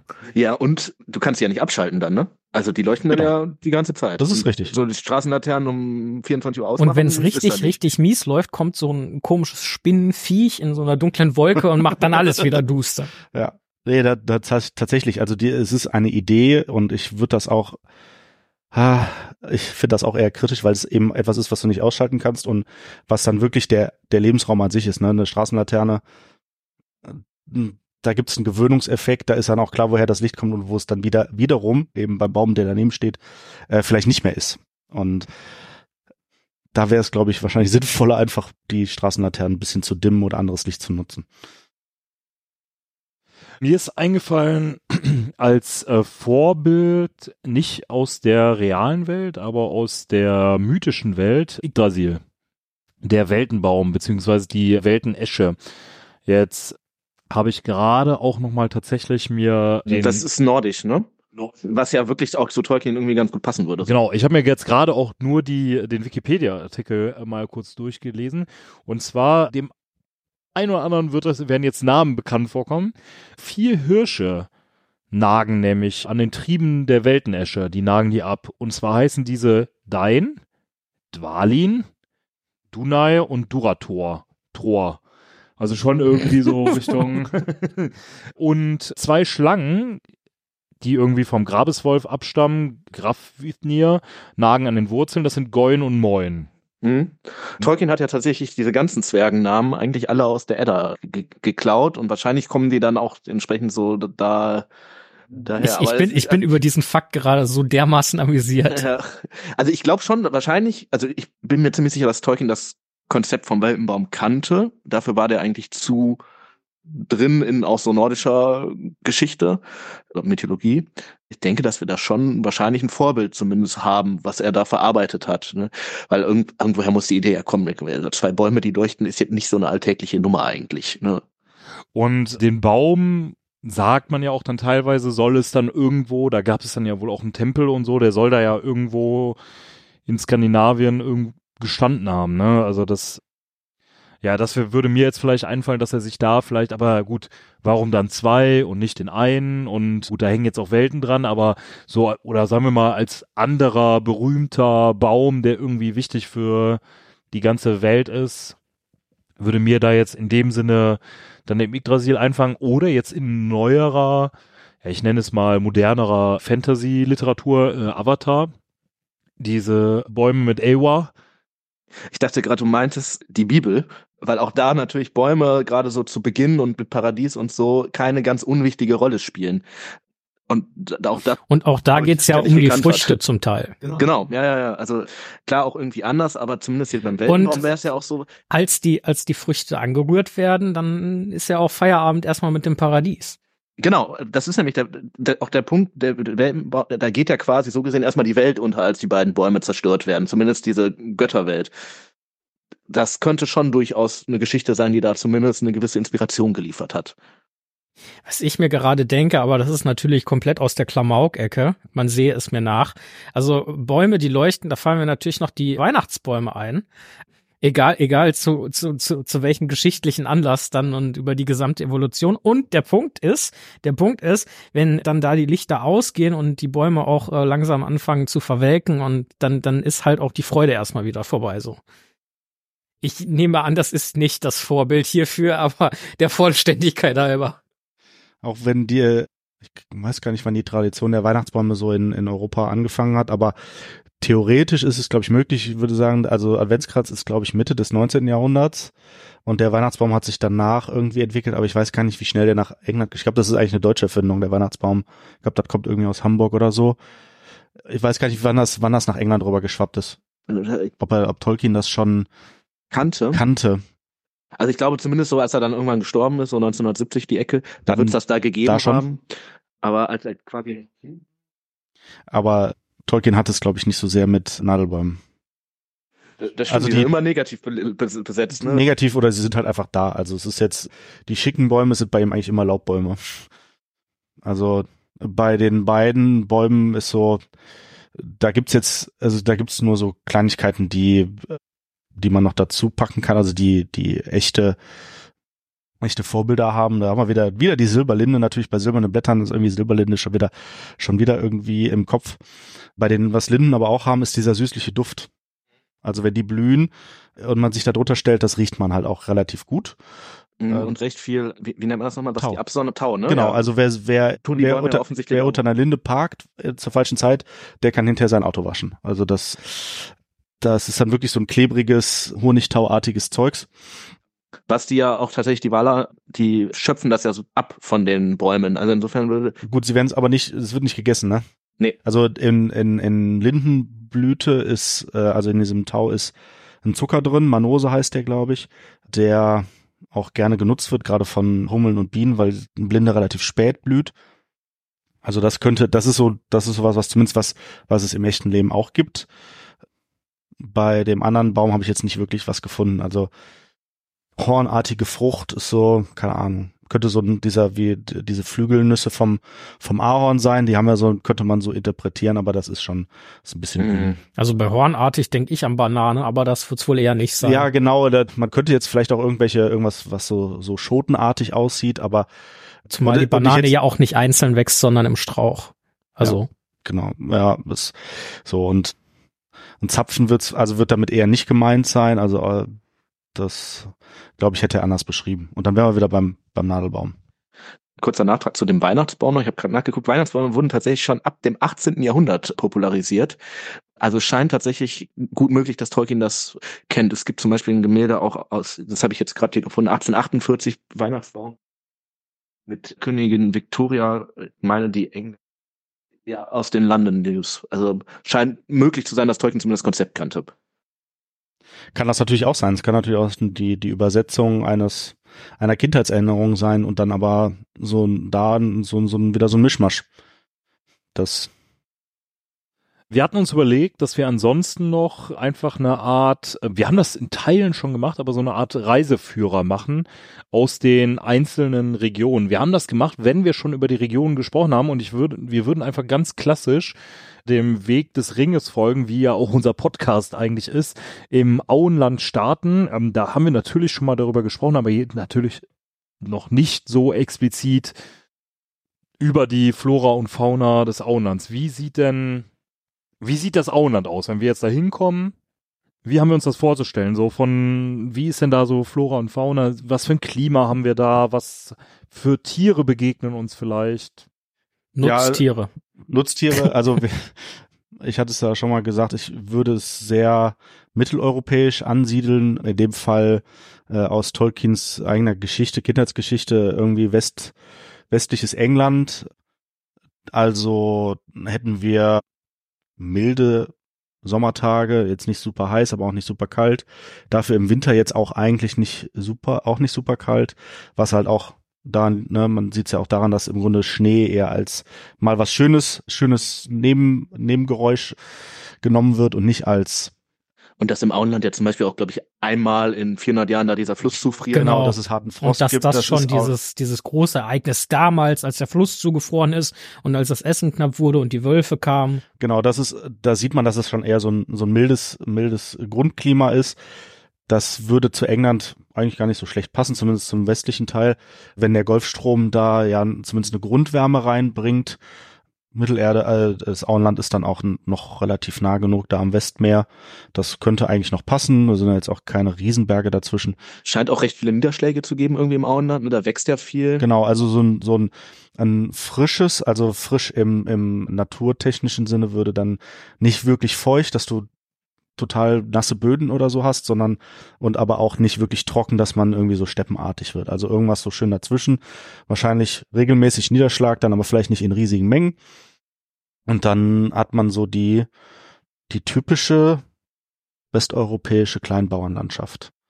Da, wo es ein bisschen, wo sich ein bisschen mehr Wasser sammelt oder so, oder wo hat man dann vielleicht die Hochmoore. Im Norden waren ja dann Hochmoore dabei und im, im Süden so ein paar sumpfigere Stellen dazu, dazwischen ein paar Wälder. Also es ist im Grunde so ein bisschen die mehr oder weniger angetastete kleinbäuerliche Welt Englands, Mhm. würde ich da jetzt rauslesen. Noch ohne Industrialisierung quasi, so romantisch Genau, gesehen, ne? Genau, und. Tolkien hat das, hat diese, diese Angst vor der Industrialisierung auch ja dargestellt. Also äh, die, die, wenn die Hobbits zurückkommen und alles, alles dem Profit und auch den, den Maschinen untergeordnet wird, ne? also die neue Mühle, die dann nur Öl und dreckig und Schornstein und, und, und Rauch rauspustet. Das ist, glaube ich, auch eine Angst, die er, so hatte ich es irgendwann mal gelesen, so hatte, dass, dass man das gespürt hat, wie sehr die Industrialisierung eigentlich auch diese als Landschaft. idyllisch empfundenen, idyllisch empfundenen Landschaften zerstört. Ja, das hat er ja auch bedroht. so gesagt, ne. Und dazu kommt natürlich noch sein Kriegserlebnis, was ja auch Erster Weltkrieg sehr manche ne, industrialisierter Krieg im Endeffekt. Und was der mit der Natur gemacht hat, das hat er ja ganz hautnah. Genau, also der Erste Weltkrieg, der ganze, ganze Landstriche oder gefühlt Belgien plus Teile der Niederlande plus Teile Frankreichs im Grunde umgepflügt hat. Also wo kein Baum mehr stand oder kaum noch ein Baum stand und die Erde umgepflügt war durch die, durch die Geschosse. Das ist natürlich, ich glaube, für jemanden wie Tolkien, der diese, diese schöne Bauernlandschaft sehr ge, gem- gemocht hat aus seiner Kindheit, glaube ich, ein hartes Erlebnis, ja, das sich da widerspiegelt. Wobei diese Landschaft ja auch schon von Menschen geformt ist, ne? wie das Auenland und England Das ja ist, auch. das ist tatsächlich, also es ist eine Landschaft, die nur durch den, den Menschen oder die Hobbits entstanden ist, weil der eben das Land anders nutzt. Also das wäre hier in, in Mitteleuropa genauso, wenn man hier das, das Land, wenn man jetzt, jetzt von der jetzigen Situation ausgehen würde, wenn man das Land nicht mehr nutzen würde, dann hätten wir irgendwann nur noch Buche. Also Buchenwald plus irgendwelche Reste. Also irgendwas dazwischen, bisschen Krautschicht, aber dann hättest du nur noch Buchenwald. Und dieses, also was Tolkien beschreibt, ist so die die alte bäuerliche Landschaft, wie wir sie hier vielleicht auch gehabt hätten. Man hat kleine Felder, dazwischen ein paar Wiesen, je nachdem, wie, was der Boden hergibt. Sümpfe, ja, wie auch hier viel in der Umgebung, Sümpfe, ne? Sümpfe da, wo sich mehr Wasser sammelt, aber da, wo es halt geht, so ein bisschen zwar trocken, alles trockengelegt oder ein bisschen entwässert, aber eben noch in einem kleinen Rahmen. Also weil man ja, die Hobbits sind ja jetzt auch keine großen Maschinenbauer. Das heißt, die werden einen einfachen Flug gehabt haben oder es teilweise mit Manneskraft, also oder mit mit mit Hobbitkraft gemacht haben und einen einfachen Flug und keinen keinen Dünger, keine Pestizide oder sonst was gehabt haben. Und dann das schön dann abgegrenzt, die Steine, die man auf dem Acker findet, werden dann beiseite gelegt, da hat man dann macht man dann direkt den den Grenzwall zur zum zum Nachbarn, damit er bloß nicht aufs eigene aufs gegnerische Feld kommt. Oder vielleicht ganz viele ganz viele Hecken, die werden ja auch beschrieben. Und das dieses diese kleinteilige Struktur ist diese alte kleinbäuerliche Landschaft, die wir haben. Wildtiere an sich schon Das das übliche Repertoire, was man so als bisschen nett als Rotwild, bisschen, bisschen- Schwarzwild wahrscheinlich. Genau, bisschen Reh, also Schwarzwild wird nicht beschrieben, gibt's auch, glaube ich, in England nicht mehr, tatsächlich. Die haben die Wildschweine rausgekriegt, genauso wie den Wolf natürlich.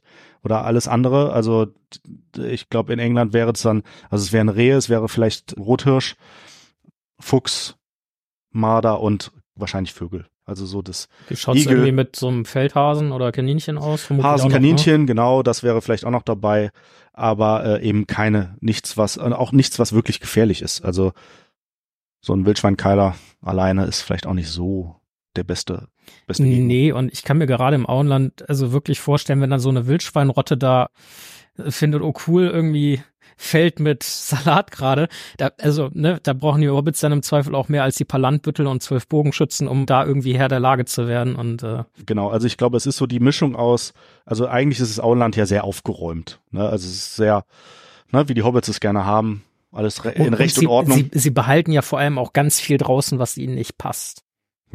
Also, ne, die Wölfe, die dann über den zugefrorenen Fluss kamen, das war ja dann schon ein spezielles Ereignis und wird ja als Bedrohung wahrgenommen.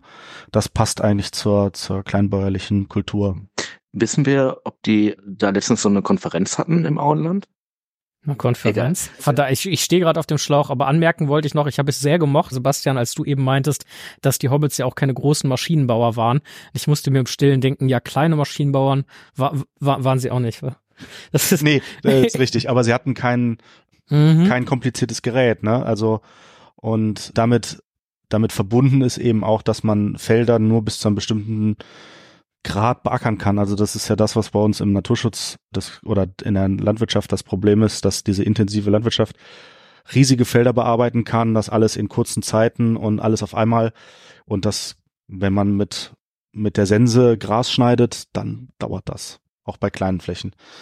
Da braucht man viele Hände und man kann nicht, man schafft nicht alles auf einmal. Man schafft nicht alle seine, seine, seine Grasländer, seine Wiesen zu mähen und dann haben, hat man eben eine große Artenzahl. Das ist das, was im, im Naturschutz gerne versucht wird zu erreichen, mit viel Geld. Das ist ja vermutlich so ein bisschen, wie es früher war. Also wenn ich mich dann noch recht erinnern kann, irgendwie hat ein Bauer ja irgendwie drei Felder gehabt und konnte davon nur eins pro Jahr aktiv nutzen und das andere lag dann jeweils brach irgendwie im Regenerationszyklus oder so, bis das wieder, Ja. ja, Also das, das war tatsächlich so. Bis in die 50er Jahre war das hier auch noch normal und dann kam das unter, unter Adenauer wurden dann Flurbereinigungsverfahren gemacht. Das heißt, früher hatten die Kleinbauern so versprengt irgendwo ihre Felderchen und dann hat man gesagt, weißt du was, tausch doch das mit dem und der das mit dem und dann hast du ein größeres. Dann wurde, wurden die, die Traktoren angeschafft, das wurde dann normaler und dann kannst du natürlich auch große Felder bearbeiten. Die lohnen sich für ein kleines Feld nicht. Ja, und dann kam der Dünger noch oben drauf und die Pflanzenschutzmittel, Pestizide. Und dann wurde das eben immer größer, mit weniger Menschen, mehr Fläche bearbeiten. Okay. Sehr interessant, aber noch nix, sag ich mal, Unbekanntes. Im Vergleich vielleicht zum Düsterwald, der jetzt schon ein bisschen mehr, ja, Fantasie geprägter ist. Wie würden wir denn den beschreiben? Also ich würde sagen, also ich könnte mir vorstellen, dass im Düsterwald zum Beispiel klar auch ein natürlicher großer Wald ist irgendwie. Das ist ja irgendwie ein Ökosystem für sich. Aber natürlich kommt da auch ganz klar der Einfluss Saurons mit rein als bösartigen Einfluss sozusagen, also das Leben, das da ist, und zwar, und zwar sowohl Pflanzen als auch Tiere, verdirbt, indem er halt zum einen vieles fault. Es scheint also zum Beispiel weniger, könnte ich mir vorstellen, Sauerstoff wird nicht so gut sein, es wird, der Boden wird nicht der beste mehr sein. Das wird, glaube ich, viel so schleichend verfällt da einfach und vieles ist nur noch, weil es schon lange großer Wald ist, stehen da überhaupt so gesehen noch. kann, also kann so ein Wald wirklich, ich sag mal so unangenehm oder möglicherweise auch gefährlich faulig Also, werden, wie das im Düsterwald. Man, was man natürlich machen kann, ist einen Wald wird? vergiften. Das geht Also- bestimmt. Man, was man natürlich machen kann, ist einen Wald vergiften. Das geht bestimmt. Also Sauron ist ja eher der Typ, der dann vergiftet. Das wäre eine Möglichkeit mit irgendwelchen Stoffen, Schwermetalle zum Beispiel oder generell irgendwas, irgendwas Giftiges.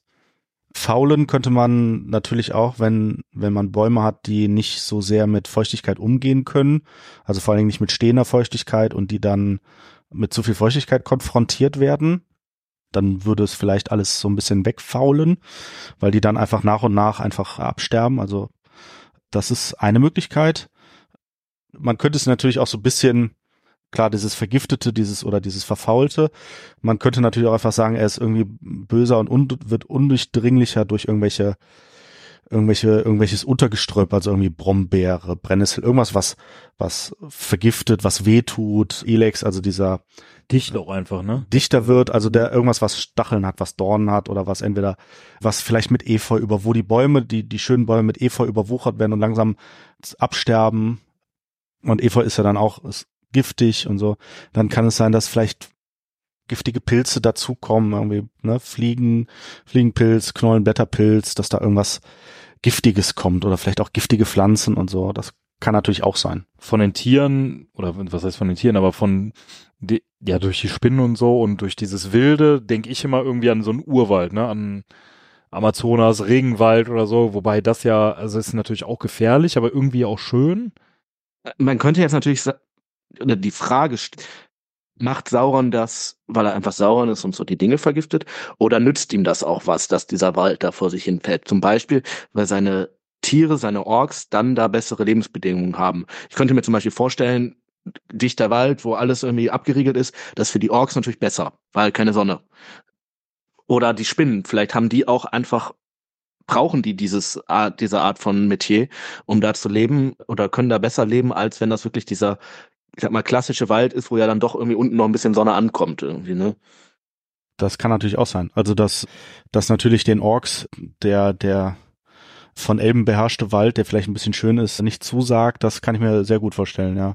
Also es ist wie so ein Feldvorteil, ne? Dann mal was jetzt nicht so grünes, Moria. Ja. Innen oder außen drumherum? Beides. Also innen ist natürlich schwierig, weil ohne Licht wird's meistens relativ dunkel. Wobei, das hat uns ja eine, die neue Serie auch ein bisschen anders gezeigt, ne? Genau, das tatsächlich kann ich mich da, das habe ich sogar gesehen. Ich fand das sogar sehr gut gemacht. Das wäre eine Möglichkeit, dass man so eine, dass man Das fand irgendwas ich hat, was tatsächlich auch mal schick. Da muss ich jetzt mal eine Lanze brechen. Also so ich fand's eine gute Idee. sch- Schöne Zwergen, statt nicht nur so dieses so Stein auf Stein. Also, so, und ne? wir wissen ja von Moria, dass es auch zum Beispiel Lichtschächte gibt. Und das reicht jetzt nicht um. Lichtschächte und Spiegelsysteme, ja. Genau, also da, da kann ich mir, also da gibt's, mir fällt jetzt keine, keine konkrete Pflanze ein, aber da, wo bisschen Licht hinkommt, äh, es gibt genug Pflanzen, die nicht so super viel Licht brauchen, die damit klarkommen, also die vielleicht auch dann ein bisschen Feuchtigkeit brauchen. Vielleicht ist es in im Berg noch ein bisschen feuchter oder es fließt irgendwo Wasser her. Dann könnte man das zum Beispiel machen. Dann hätte man sowas wie dieser, ich glaube, in, in der Serie sind so Rangpflanzen, die von oben runterkommen.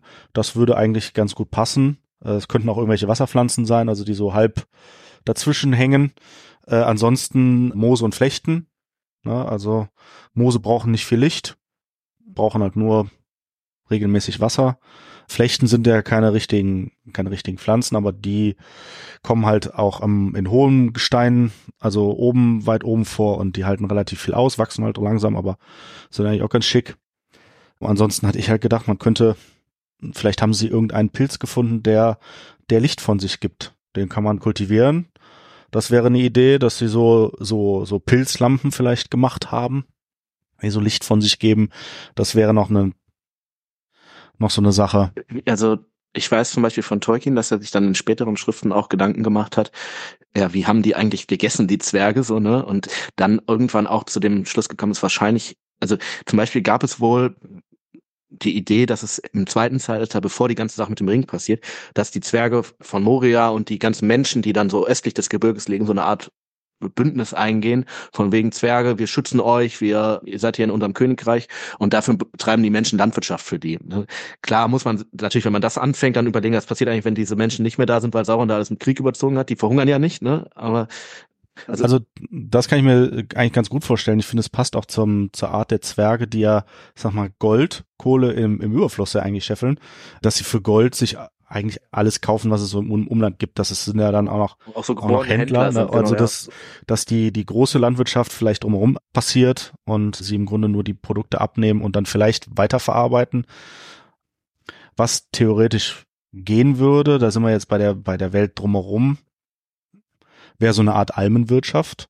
Wir sind im Gebirge weiter oben, da hast du dann vielleicht keine, du hast jetzt nicht wirklich Möglichkeit, da große Mengen Getreide anzupflanzen, aber mal Viehhaltung, Käseherstellung wäre so eine Möglichkeit, also viel Käse und Fleisch wäre so eine, eine Variante. Es würde meiner Meinung nach zum Zwergen ganz okay passen. Mhm. Ansonsten hat man halt um Moria rum wahrscheinlich so Nadelwald, Kiefern, Fichten. Das könnte auch sein. Kiefern, also so Pinien, ne, Pinienkerne kann man ja, das ist ja dann auch eine Möglichkeit. Ansonsten, Also Zwerge quasi die ersten Essenshipster Mittelerdes. Ja. solange es kein grünes Essen ist, ne? Ja, ja grünes Genau. Feld wäre jetzt so der Klassiker für Pinienkerne eigentlich. Am langen See. Das ist jetzt noch ein bisschen was für dich, oder? So mit Wasser und Ja, tatsächlich. Ich habe allerdings den Hobbit echt lange nicht mehr gelesen, deswegen bin ich mir da nicht so 100% sicher. Also ich, es gäbe zwei Möglichkeiten. Entweder hat er Nährstoffe drin oder er hat keine Nährstoffe drin.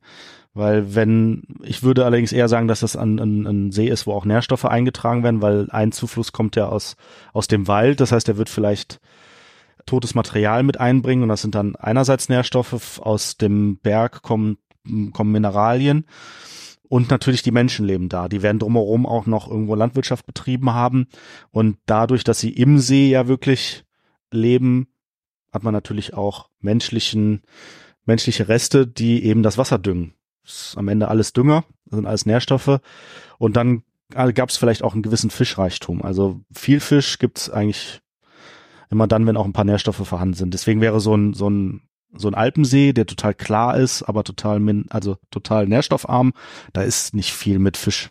Also nicht mengenmäßig. So, vielleicht haben die auch Fische in Netzkäfigen gehalten. Also ich gehe schon davon aus, gerade mit der mit der beschriebenen Umgebung und deiner Erklärung und weil die Menschen da ja auch ich sag jetzt mal verhältnismäßig zahlreich gelebt haben, dass das schon eher nährstoffreich ist und du drumherum auf fruchtbaren Boden hattest. Genau. Und dann hat man dann am Rand vielleicht auch Binsen und Schilfgürtel, also so Rohrkolben, der dann in, in weiten Teilen wächst. Das könnte dann von der einen Seite aus sein. Es gibt alle möglichen Varianten. Also Schilf, Schilfgürtel wäre so eine gute Variante. Vielleicht auch irgendwie leichten, leichteren Wald und innen drin vielleicht Wasserpflanzen. Also äh, vielleicht auch mal irgendwo Seerosen oder andere Unterwasserpflanzen, also so Wasserpest oder sowas. Dann hat man auch, dann hat man, dann hat man vielleicht auch Wassergeflügel, die das, also Enten oder so, die dann da nach, nach Futter suchen, die man dann wieder jagen kann. Wissen Ja. wir, was das mit dem Ökosystem eines Sees macht, wenn da ein riesiger Drache drin liegt? Das wären sehr viele Nährstoffe auf einmal. Wenn du Pech hast, gibt der dir. Dann eutrophiert der, also dann hat er einen Überschuss an Nährstoffen auf einmal.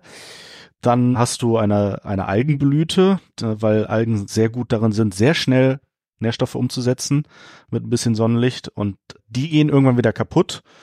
Dann hast du einen Sauerstoffmangel und dann kippt dir der See um. Dann hast du wiederum, dass die Fische sterben. Also das wird leider nicht beschrieben. Vielleicht gab es danach nicht nur eine richtige Katastrophe, sondern auch eine Ökokatastrophe. Oh je, das bestimmt alles passiert. Wir fragen bei den nächsten Tolkien-Tagen einfach mal nach. Ja, der arme Eskarot. Fließt dann ja auch alles irgendwann runter da, wo dann sein Wein herkommt, ne? Das ist ja vielleicht. Oh, oh, oh. Ja, wie äh, hätte man vielleicht mal, wie, wie entsorgt man am besten einen Drachen? Ja. Wie kompostiert man den Drachen? In der Ähm, nächsten Ich Sonderfolge. äh, würde mal Lorien vorziehen, weil da haben wir ja eben schon mal drüber gesprochen, bevor wir dann zu den beiden dunklen Orten Ja, also kommen. Lorien habe ich mir gedacht, also auch so wie der Malon beschrieben ist, passt so ein bisschen ein Buchenwald, ein alter Buchenwald, der so voll in, im Saft steht, weil Buchenwälder, die, das nennt sich Hallenwald, der wirklich, dann sind die wie so eine, wie so eine Hallendecke. Du hast wie, so ein bisschen wie in, in Moria dann die einzelnen Stämme, die nach oben gehen und dann ein, ein großes Dach und aber Die die, Bäume weit voneinander die Bäume entfernt, relativ weit voneinander Platz, entfernt, weil ne? sie, genau, ja, weil sie eine gewisse Größe haben, darunter relativ wenig junge Bäume und wenig so Krautschicht, also so, so Sträucher oder sonstiges, äh, was irgendwie im Weg liegen könnte, sondern wirkt so ein bisschen erhaben. So. Und das passt eigentlich so ganz gut zu den erhabenen Hochelben. Da kommt dann auch ein bisschen Licht noch manchmal rein und so und da wächst aber unten drunter jetzt nicht so super viel. Mhm. Hat das einen Einfluss, dass das ein recht wasserreiches Gebiet ja auch ist? Ich meine, da fließt der Anduin lang, großer Fluss, und andere Flüsse münden da ja in den, vom Gebirge kommt, in den Anduin rein. Ja, also allzu Wasser, obwohl, ja, Buche ist so in der Mitte, also allzu wasserreich sollte es nicht sein, weil das Buche jetzt auch nicht verträgt. Aber so eine gewisse, also dass immer auch Wasser vorhanden ist, also so ganz, also trocken mag sie auch nicht. Das würde eigentlich deswegen auch ganz gut passen, so in der Mitte. Es kann natürlich auch sein, dass da am, direkt am Fluss sich da der, der Wald nochmal so ein bisschen verändert. Kommen wir zu Isengard. Vorher, nachher, vorher, Mitte, nachher. Also ganz am Ende nass, würde ich sagen. Das, Nee, das ist die Mitte. Mitte ist Ja, fließt das Schlammwüste. irgendwann alles wieder ab? Das wäre, aber gut, kommen wir jetzt erstmal zu vorher. Wie ist das denn vorher beschrieben? ich finde, es ist ähnlich wie das Auenland, ehrlich gesagt. Jetzt nicht so von der Klimazone her und so, aber es ist trotzdem jetzt, sagen wir mal, von Menschen kultiviertes Gebiet, wo jemand schon versucht, wahrscheinlich wird Saruman da auch ein bisschen Landwirtschaft betrieben haben, weil irgendwann muss, müssen seine Leute ja auch essen. Und es ist am Ende ja eine ähnliche Klimazone wie zum Beispiel Gondor. Also wird es auch nicht ganz unfruchtbar gewesen sein, denke ich. Alleine, alleine, dass es ja um die Ecke von Rohan ist und Rohan ja quasi fruchtbares Land ist, würde ich da tatsächlich sogar naheliegend, naheliegender bleiben. Und also, was ich mir gerade überlege, so, wer hat Saruman da eigentlich versorgt? Wie war das mit dem Diensteten? Weil das sind ja nicht immer Orks gewesen. Also im, im Buch steht, dass außerhalb der Welle Landwirtschaft betrieben wurde, dass es da Felder gab. Dementsprechend würde ich das, also diesen ganzen Landwirtschaftsaspekt außerhalb der Welle irgendwie ansiedeln. Und dann ist es wahrscheinlich ein bisschen ähnlich wie es Aunan, nur wahrscheinlich nicht ganz so, also eher so ein bisschen auf, mehr auf Effizienz getrimmt. So bei Saruman, so ein bisschen mehr so, da muss eine, also so viel rumkommen. Ich glaube allerdings, also Isengard ist ja jetzt nicht so super bevölkert, da sind jetzt nicht so super viele Köpfe zu versorgen.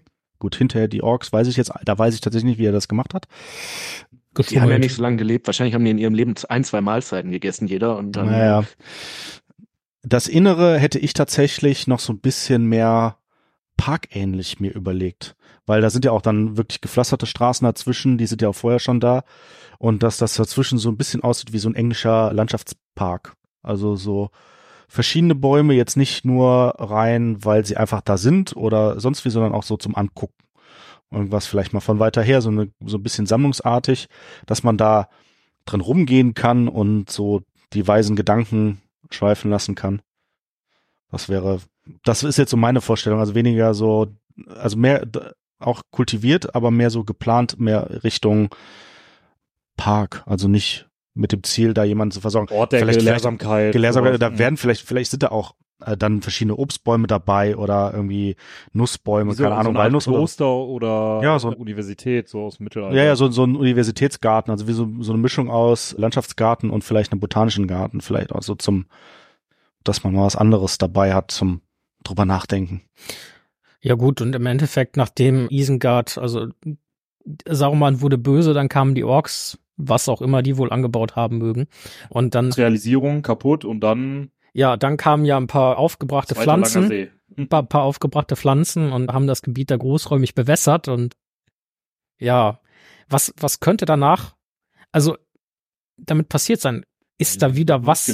ist da wieder was gewachsen? Ich meine, die, die DNs könnten das ja wieder so ein bisschen aufgeforstet haben, weil vermutlich ist das einfach so dermaßen zerstört worden, dass da von alleine jetzt nicht unbedingt mehr nochmal. das wird sogar gesagt, dass sie das wieder Ah, ja, aufforsten. ich- Genau. meine auch, ich glaube, sie hatten, als, sie, als die Gemeinschaft dann wieder auf Rückreise ist, kommen sie da ja vorbei. Und ich glaube, da standen dann schon wieder Bäume, die dann dahin gebracht wurden. Da würde ich jetzt, also hätte ich jetzt gesagt, dass es wieder Waldbäume sind, also aus einer, aus einem Guss, sage ich jetzt mal, aber eben nicht wie im Fangon, der so ein bisschen überaltert wirkt, so ein bisschen ne, dumpf, sondern in voller Kraft, voller Stärke, so ein bisschen weiter auseinander, jetzt ne, nicht wie im, im Fangon so ein bisschen eng beieinander oder so überwuchert, sondern schön weit auseinander, ein bisschen Licht und mit schönen Kronen und ja, vielleicht auch noch irgendein Apfelbaum oder so mal dazwischen. Vielleicht auch mal eine freie Wiese. Ich glaube, das Wasser ist wieder abgeflossen, weil der- Isen fließt da ja und das wird alles irgendwann den Fluss runter. Ja, vielleicht wird, Schlamm wird dann natürlich, bleiben oder vielleicht so, ne? wird dann, wird's in etwas feuchteres Gebiet bleiben erstmal und dann irgendwann nach, wer weiß wie viele Jahren, sowas dauert ja eigentlich. Ich glaube, ein Apfelbaum wäre der Prototyp eines unzufriedenen Ents, der seine nicht mehr ganz so guten Äpfel dann auf Leute wirft, die ihm nicht gefallen. Mordor. Was wir so davon wissen, so wie sieht das da aus? Also es wächst ja anscheinend zumindest mal so ein bisschen Gestrüpp. Es gibt Fliegen, das wird explizit gesagt. Und ansonsten ist das sehr unwirkt. Wie sagt man das? Un Unwirklich, ja. ja. Also ja, es ist ja natürlich die, die Beschreibung der Lebensfeindlichkeit an sich. Also Mordor, viel wachsen wird da nicht. Ich glaube, beschrieben sind irgendwelche bösen, Aufgrund des Bösen halt Ranken. Schon, ne? ja, bösen, genau, der Vulkan ist das eine, das heißt, man hat zwar vielleicht viele Mineralien, die da ständig rauskommen, aber Lava ver verbrennt halt auch einfach alles, was irgendwie im Weg ist. Dementsprechend hält sich da halt auch nichts wirklich. Also, paar, also es wird irgendwas Rankiges mit bösen Dorn beschrieben, da könnte man jetzt wieder an irgendwas Brombeerenartiges denken, was ja dann auch so ein bisschen Sch- Schlingpflanzen, also was sich einfach festsetzt oder irgendwie klettenmäßig, aber es ist natürlich schon ein harter Standort, da bleibt nicht viel. Vielleicht hat man irgendwelche, auch wieder irgendwelche bösen Pilze, wobei das Gebiet ja eigentlich relativ trocken ist. Ne, So super viel Wasser ist es nicht und wenn, ist es kein schönes. Es gibt Schwefelbakterien, die alles Mögliche aufknacken können, also die man so an heißen Quellen hat, die dann auch Schwefel aufknacken können. Und vielleicht noch irgendwelche Flechten wieder, die damit klarkommen. Und vielleicht irgendein hartes, stechendes Gras oder so, so ein Ja. Borstgras oder so. Also das scheint zumindest auf der Ebene von Gorgos so zu sein. Ne? Wir wissen ja schon, dass es Süden vom Mordor dieses N- Nurnenmeer gibt, wo dann auch so ein bisschen Landwirtschaft wohl betrieben wird für Saurons Sklaven und so weiter. Das scheint dann wieder ein bisschen lebendiger zu sein, aber das wird sich wahrscheinlich jetzt auch nicht auf der Ebene des Auenlands abspielen. Das kann ich mir eigentlich nicht vorstellen. Nee, das, das, das klingt so ein bisschen wie das, da- dass man da wirklich alles abbringen muss. Also das, das Nurnenmeer wird ja, glaube ich, auch als salziges Meer beschrieben. Ja. Das ist natürlich auch nicht wirklich gut für, für Pflanzenwachstum. Also es ist so ein, so ein Gebiet, was wirklich hart ist. Also man kann sich das ja vor, so vorstellen, dass da Schwermetall läuft, dass, dass es ölig ist, dass Salz da ist. Also das ist alles nicht, nicht sehr schön. Dass wir großen Unterschied haben zwischen Nacht und Tag, kalt und heiß. Die Luft ist nicht super geil. Da bleibt nicht viel über. Also, Dann würde ich jetzt tatsächlich noch mal zu einem, ich hoffe einfach mal, es liest sich zumindest angenehmer, ja, zu einem etwas schöneren Thema kommen. Und zwar, wir haben ja zwei Blumen, die noch mal genannt werden. Und da hätten wir einmal Eleanor und äh, das äh, Symbol Mini. Also wir hatten eingangs ja schon das, ich sag mal, ganz berühmte Atlas, was ja auch in den Filmen reichlich, naja, reichlich nicht, aber zumindestens vorkommt, gehabt. Und was hat es denn mit diesen beiden Pflanzen oder Blumen auf sich? also Elanor, ich hatte es dann auch nochmal geguckt, da gibt's wohl auch unterschiedliche Dings zu. Äh, Tolkien hat wohl gesagt, dass es ähnlich einer, einer Pipanelle wäre, was aber eigentlich nicht so richtig sein kann, weil Pipanelle hat, heißt in Wirklichkeit kleiner Wiesenknopf, das wird oft durcheinander geworfen und der hat keine gelben Blüten. Der hat so kugelige rote Blüten, die sehen halt wirklich aus wie so ein, so ein bisschen wie Lavendel, aber halt in rötlich und das ist auch eigentlich keine Waldpflanze. Das ist eine Wiesenpflanze, Wiesenknopf, ne? also es ist eine Wiesenpflanze. Dementsprechend würde ich die nicht nehmen. Es gibt die Bibernelle, das ist die eigentlich, das eigentliche. Die ist allerdings selten gelb. Also die hat eher, eher weiß. Aber das könnte es sein. Also irgendwas in die Richtung Bibernelle. Ja. Und das Symbol Mini, also das ja, also ich glaube, wird gesagt so von von von Theo, den im Film dann hier äh, Symbol Mini so seit Ewigkeiten wächst das auf den Hügelgräbern meiner Vorfahren und jetzt soll es das Grab meines Sohnes bedecken. Was was was könnte das sein? Also Ja, da habe ich tatsächlich einige theoretische Möglichkeiten gefunden. Wobei natürlich, es wird ja gesagt, dass sie immer, immer blüht. Das gibt's natürlich so bei uns nicht. Zumindest fällt mir da jetzt auch nichts zu ein. Also zumindest zu dem Teil. Möglich wäre etwas, das sich kleines Immer- Immergrün nennt. Das bildet so, so Rasen und hat eben, sieht halt wirklich wie so eine klassische Blume aus mit Blütenblättern drumherum und in der Mitte so einen kleinen Kern und blüht halt auch weiß. Es gibt ganz viele Bodendecker, die so ein bisschen weißlich blühen. Kissenflocks ist der eine. Dann hat Tolkien, glaube ich, mal überlegt, ob es so eine Art Anemone wäre. Das wäre dann so, könnte so Buschwindröschen sein. Die sind aber auch eigentlich eher Waldpflanzen. Die blühen auch weiß, blühen relativ früh und auch ganz gut. Aber es passt eigentlich eher nicht. Ich hatte dann etwas gefunden, das nennt sich Eisenhutblättriger Hahnenfuß. Die, das sind so Einzelpflanzen, die auch so eine, eine Blüte haben, so ein bisschen wie so eine, wie so eine, Margar eine ja, wie eine Margarite eigentlich, nur ein bisschen grober. Das Lustige bei dem ist, dass der, dass das eine, eine Mittelgebirgspflanze ist und zwischen auf der Wiese wächst. Und Edoras liegt ja so am Fuß des Berges. Und da habe ich gedacht, das passt eigentlich auch ganz gut. Also und es, Es- sind Hügelgräber, also die also Genau, es ist so, es passt alles so ein bisschen zueinander. Wäre auch eine Wiesenpflanze, würde ich jetzt mal, also ich würde jetzt sagen, es ist diese, aber ist natürlich nicht 100 Prozent. Tim, hast du dazu noch was? Nee. Nils?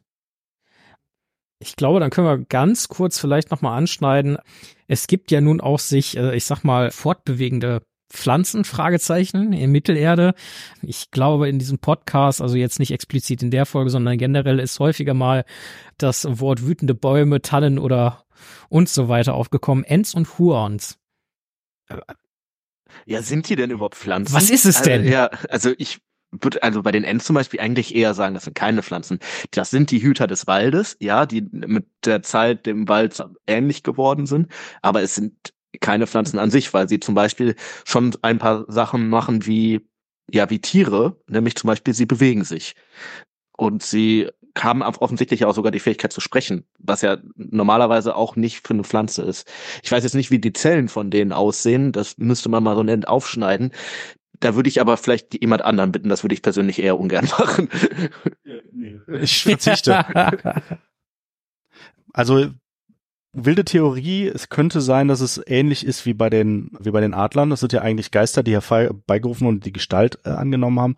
Vielleicht hat man da einfach, ist man hingegangen und hat auch Geister und dann aber einfach in Bäume gesteckt und hat die quasi denen damit Leben eingehaucht und hat denen dann ein ein ein ein Leben gegeben, was sie dazu befähigt, irgendetwas Das mehr sind zu dann machen. noch Pflanzen? Das, wäre jetzt Das wären dann- tatsächlich, Ja, das wäre dann tatsächlich eine sind es dann auch Pflanzen? Ich glaube, so Waldgeister werden ja auch in einigen Kulturen beschrieben, ne? Also wandernde Pflanzen gibt's jetzt ansonsten eher selten und gerade nicht in dieser Größe. Aber vielleicht ist es irgendwas dazwischen. Ja, also das glaube ich, das, so kann man das diplomatisch abschließen, glaube ich. Also klar haben die auch Eigenschaften von Pflanzen, so, ne, das Aussehen werden oft für Pflanzen ja auch gehalten, weil man denkt, das sind Bäume. Ja, ob sie das jetzt sind, Also sie haben nicht, also es ist nicht so eindeutig beschrieben wie bei den Adlern ist eben zum Beispiel, da ist es ganz eindeutig. Man hat einen ganz klaren Organismus, den man kennt, der positiv besetzt ist. Tatsächlich wird ja auch, also im, im Gegenzug dazu gibt's ja die, die Werwölfe, die aber auch nicht wirklich beschrieben worden sind. Das sind ja auch nur Geister, die in irgendwelche Körper eingekerkert werden und dann irgendwie zur Raserei führen. Da weiß man ja auch gar nicht, was ist eigentlich der Ausgangsorganismus? Sind das wirklich Wölfe? Oder sind's Menschen oder Elben oder, Oder äh, oder Orks anderes, oder ne? irgendwas dazwischen oder wieder irgendwas gekreuztes? Wissen wir ja auch nicht so genau. Also vielleicht sind die, die Ents dadurch irgendwas dazwischen geworden. Dann würde ich sagen, kommen wir zu unserer allseits äh, beliebten Abschlusskategorie. Ein Zauberer kommt nie zu spät. Und auch wenn Gandalf vielleicht nicht der Waldzauberer schlechthin ist, da würde man ja eher den lieben Radagast assoziieren. Und naja gut, ich denke, Saruman scheidet da sowieso komplett aus, weil also früher ist er zwar gern gewandert, Also aber dann schon hat er doch einiges mit Wald zu tun. Das kann man ihm jetzt schon. Ja, aber leider nicht im positiven Sinne. ja. Er hat sich auch nie wirklich dafür interessiert. Naja, wie auch immer. Also Gandalf und die Pflanzenwelt. Wir wissen, dass Gandalf zumindestens dem Pfeifenkraut wirklich sehr zugetan war.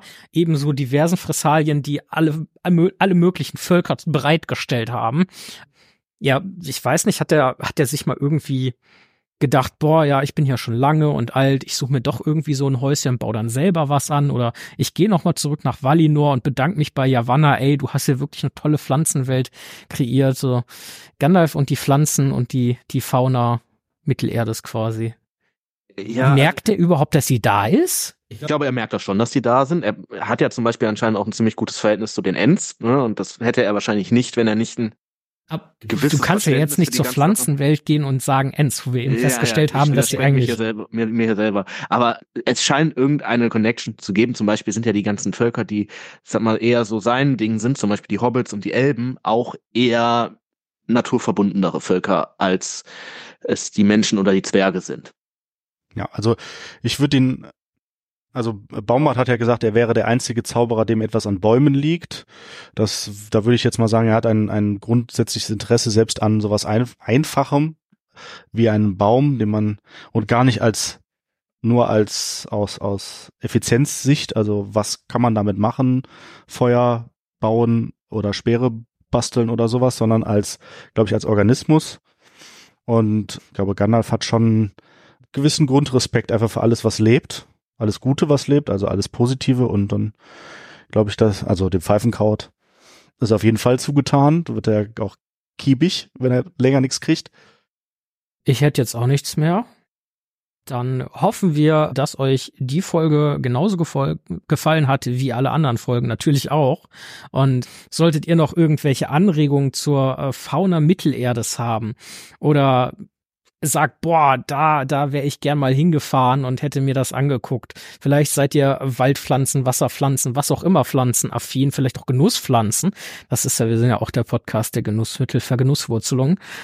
Dann, ja, meldet euch doch einfach gerne bei uns und ja, lieber Sebastian, sehr, sehr cool, dass du da warst. Ich fand's ultra interessant und wie jedes Mal, wenn wir Gäste hier haben, gibt's einfach noch mal einen Haufen neuer Blickwinkel, wo ich mir denke, ja, interessant, bin ich nicht drauf gekommen. Geil, dass sich Leute Gedanken darüber machen und dann hier sitzen und sich mitteilen. Ja, mega, dass du da warst. Du kannst gerne wiederkommen. und Auf jeden Fall. und ja, Nils und Tim, wie immer, es war mir eine Freude. Ja, ich, wir kommen, glaube ich, auch gerne wieder. ja, das hoffe ich doch. Ja, von, sehr schön, sehr schön, freut uns. Und von mir noch. Nächstes Mal müssen wir vielleicht ein bisschen die Unterwasserwelt besprechen, ne?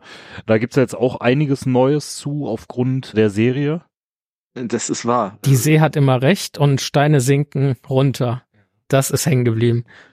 Das, das ist, glaube ich, ein Thema, wo man auch sehr viel spekulieren kann und muss, weil dafür gibt, dazu gibt es, glaube ich, meines Und wie viele Nähr Der Wächter. Oh, der Wächter im Wasser, ja. wie, wie, Gut, wie nährstoffreich sind eigentlich Seeungeheuer, die in der Serie vorkommen.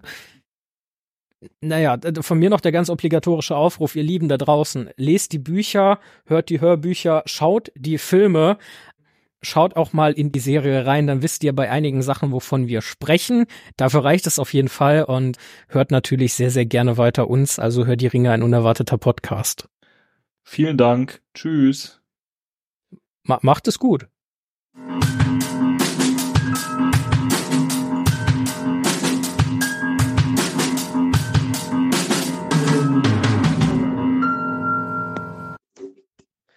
Testaufnahme, Testaufnahme. Testaufnahme, Testaufnahme. Wir, finden, wir müssen, wir müssen auf jeden Fall mal einen Tabak finden, der nach Speck schmeckt oder so. Ah ja, Zwiebel, Zwiebel, Zwiebel, Zwiebel, Zwiebel. Ich höre euch auf jeden Fall nicht, aber das ist richtig, ne? Ich glaube, Heute. was wäre Hör der Ringe ohne dass irgendetwas. Outtakes, Outtakes. Vielleicht brauchen wir was, wo man das. Ich glaube, wir, wir legen eine kurze Pause ein. Scheiße. Ich hätte hier schon mal irgendwie. Nee, im Endeffekt, das ist der optimale Start. Erstens, daran kann man sich wunderbar aufhängen. Und zweitens, es, es fällt halt irgendwie traditionell in den Folgen immer irgendetwas unerwartet runter. Das mit dem Bier ist halt sehr schade. so, so, so dachte gewohnheitsmäßig. Verdammt, Bier auf dem Boden, das könnte ich gewesen sein. Ach ja. Tim muss das dann zusammenschneiden, das wird aber schon gehen. ja. Ach, deswegen Galilei. Ah, okay. Le nee, äh, Leonardo da Vinci, Entschuldigung, nicht Galileo. Ach, Eine Hör die Ringe Produktion 2024.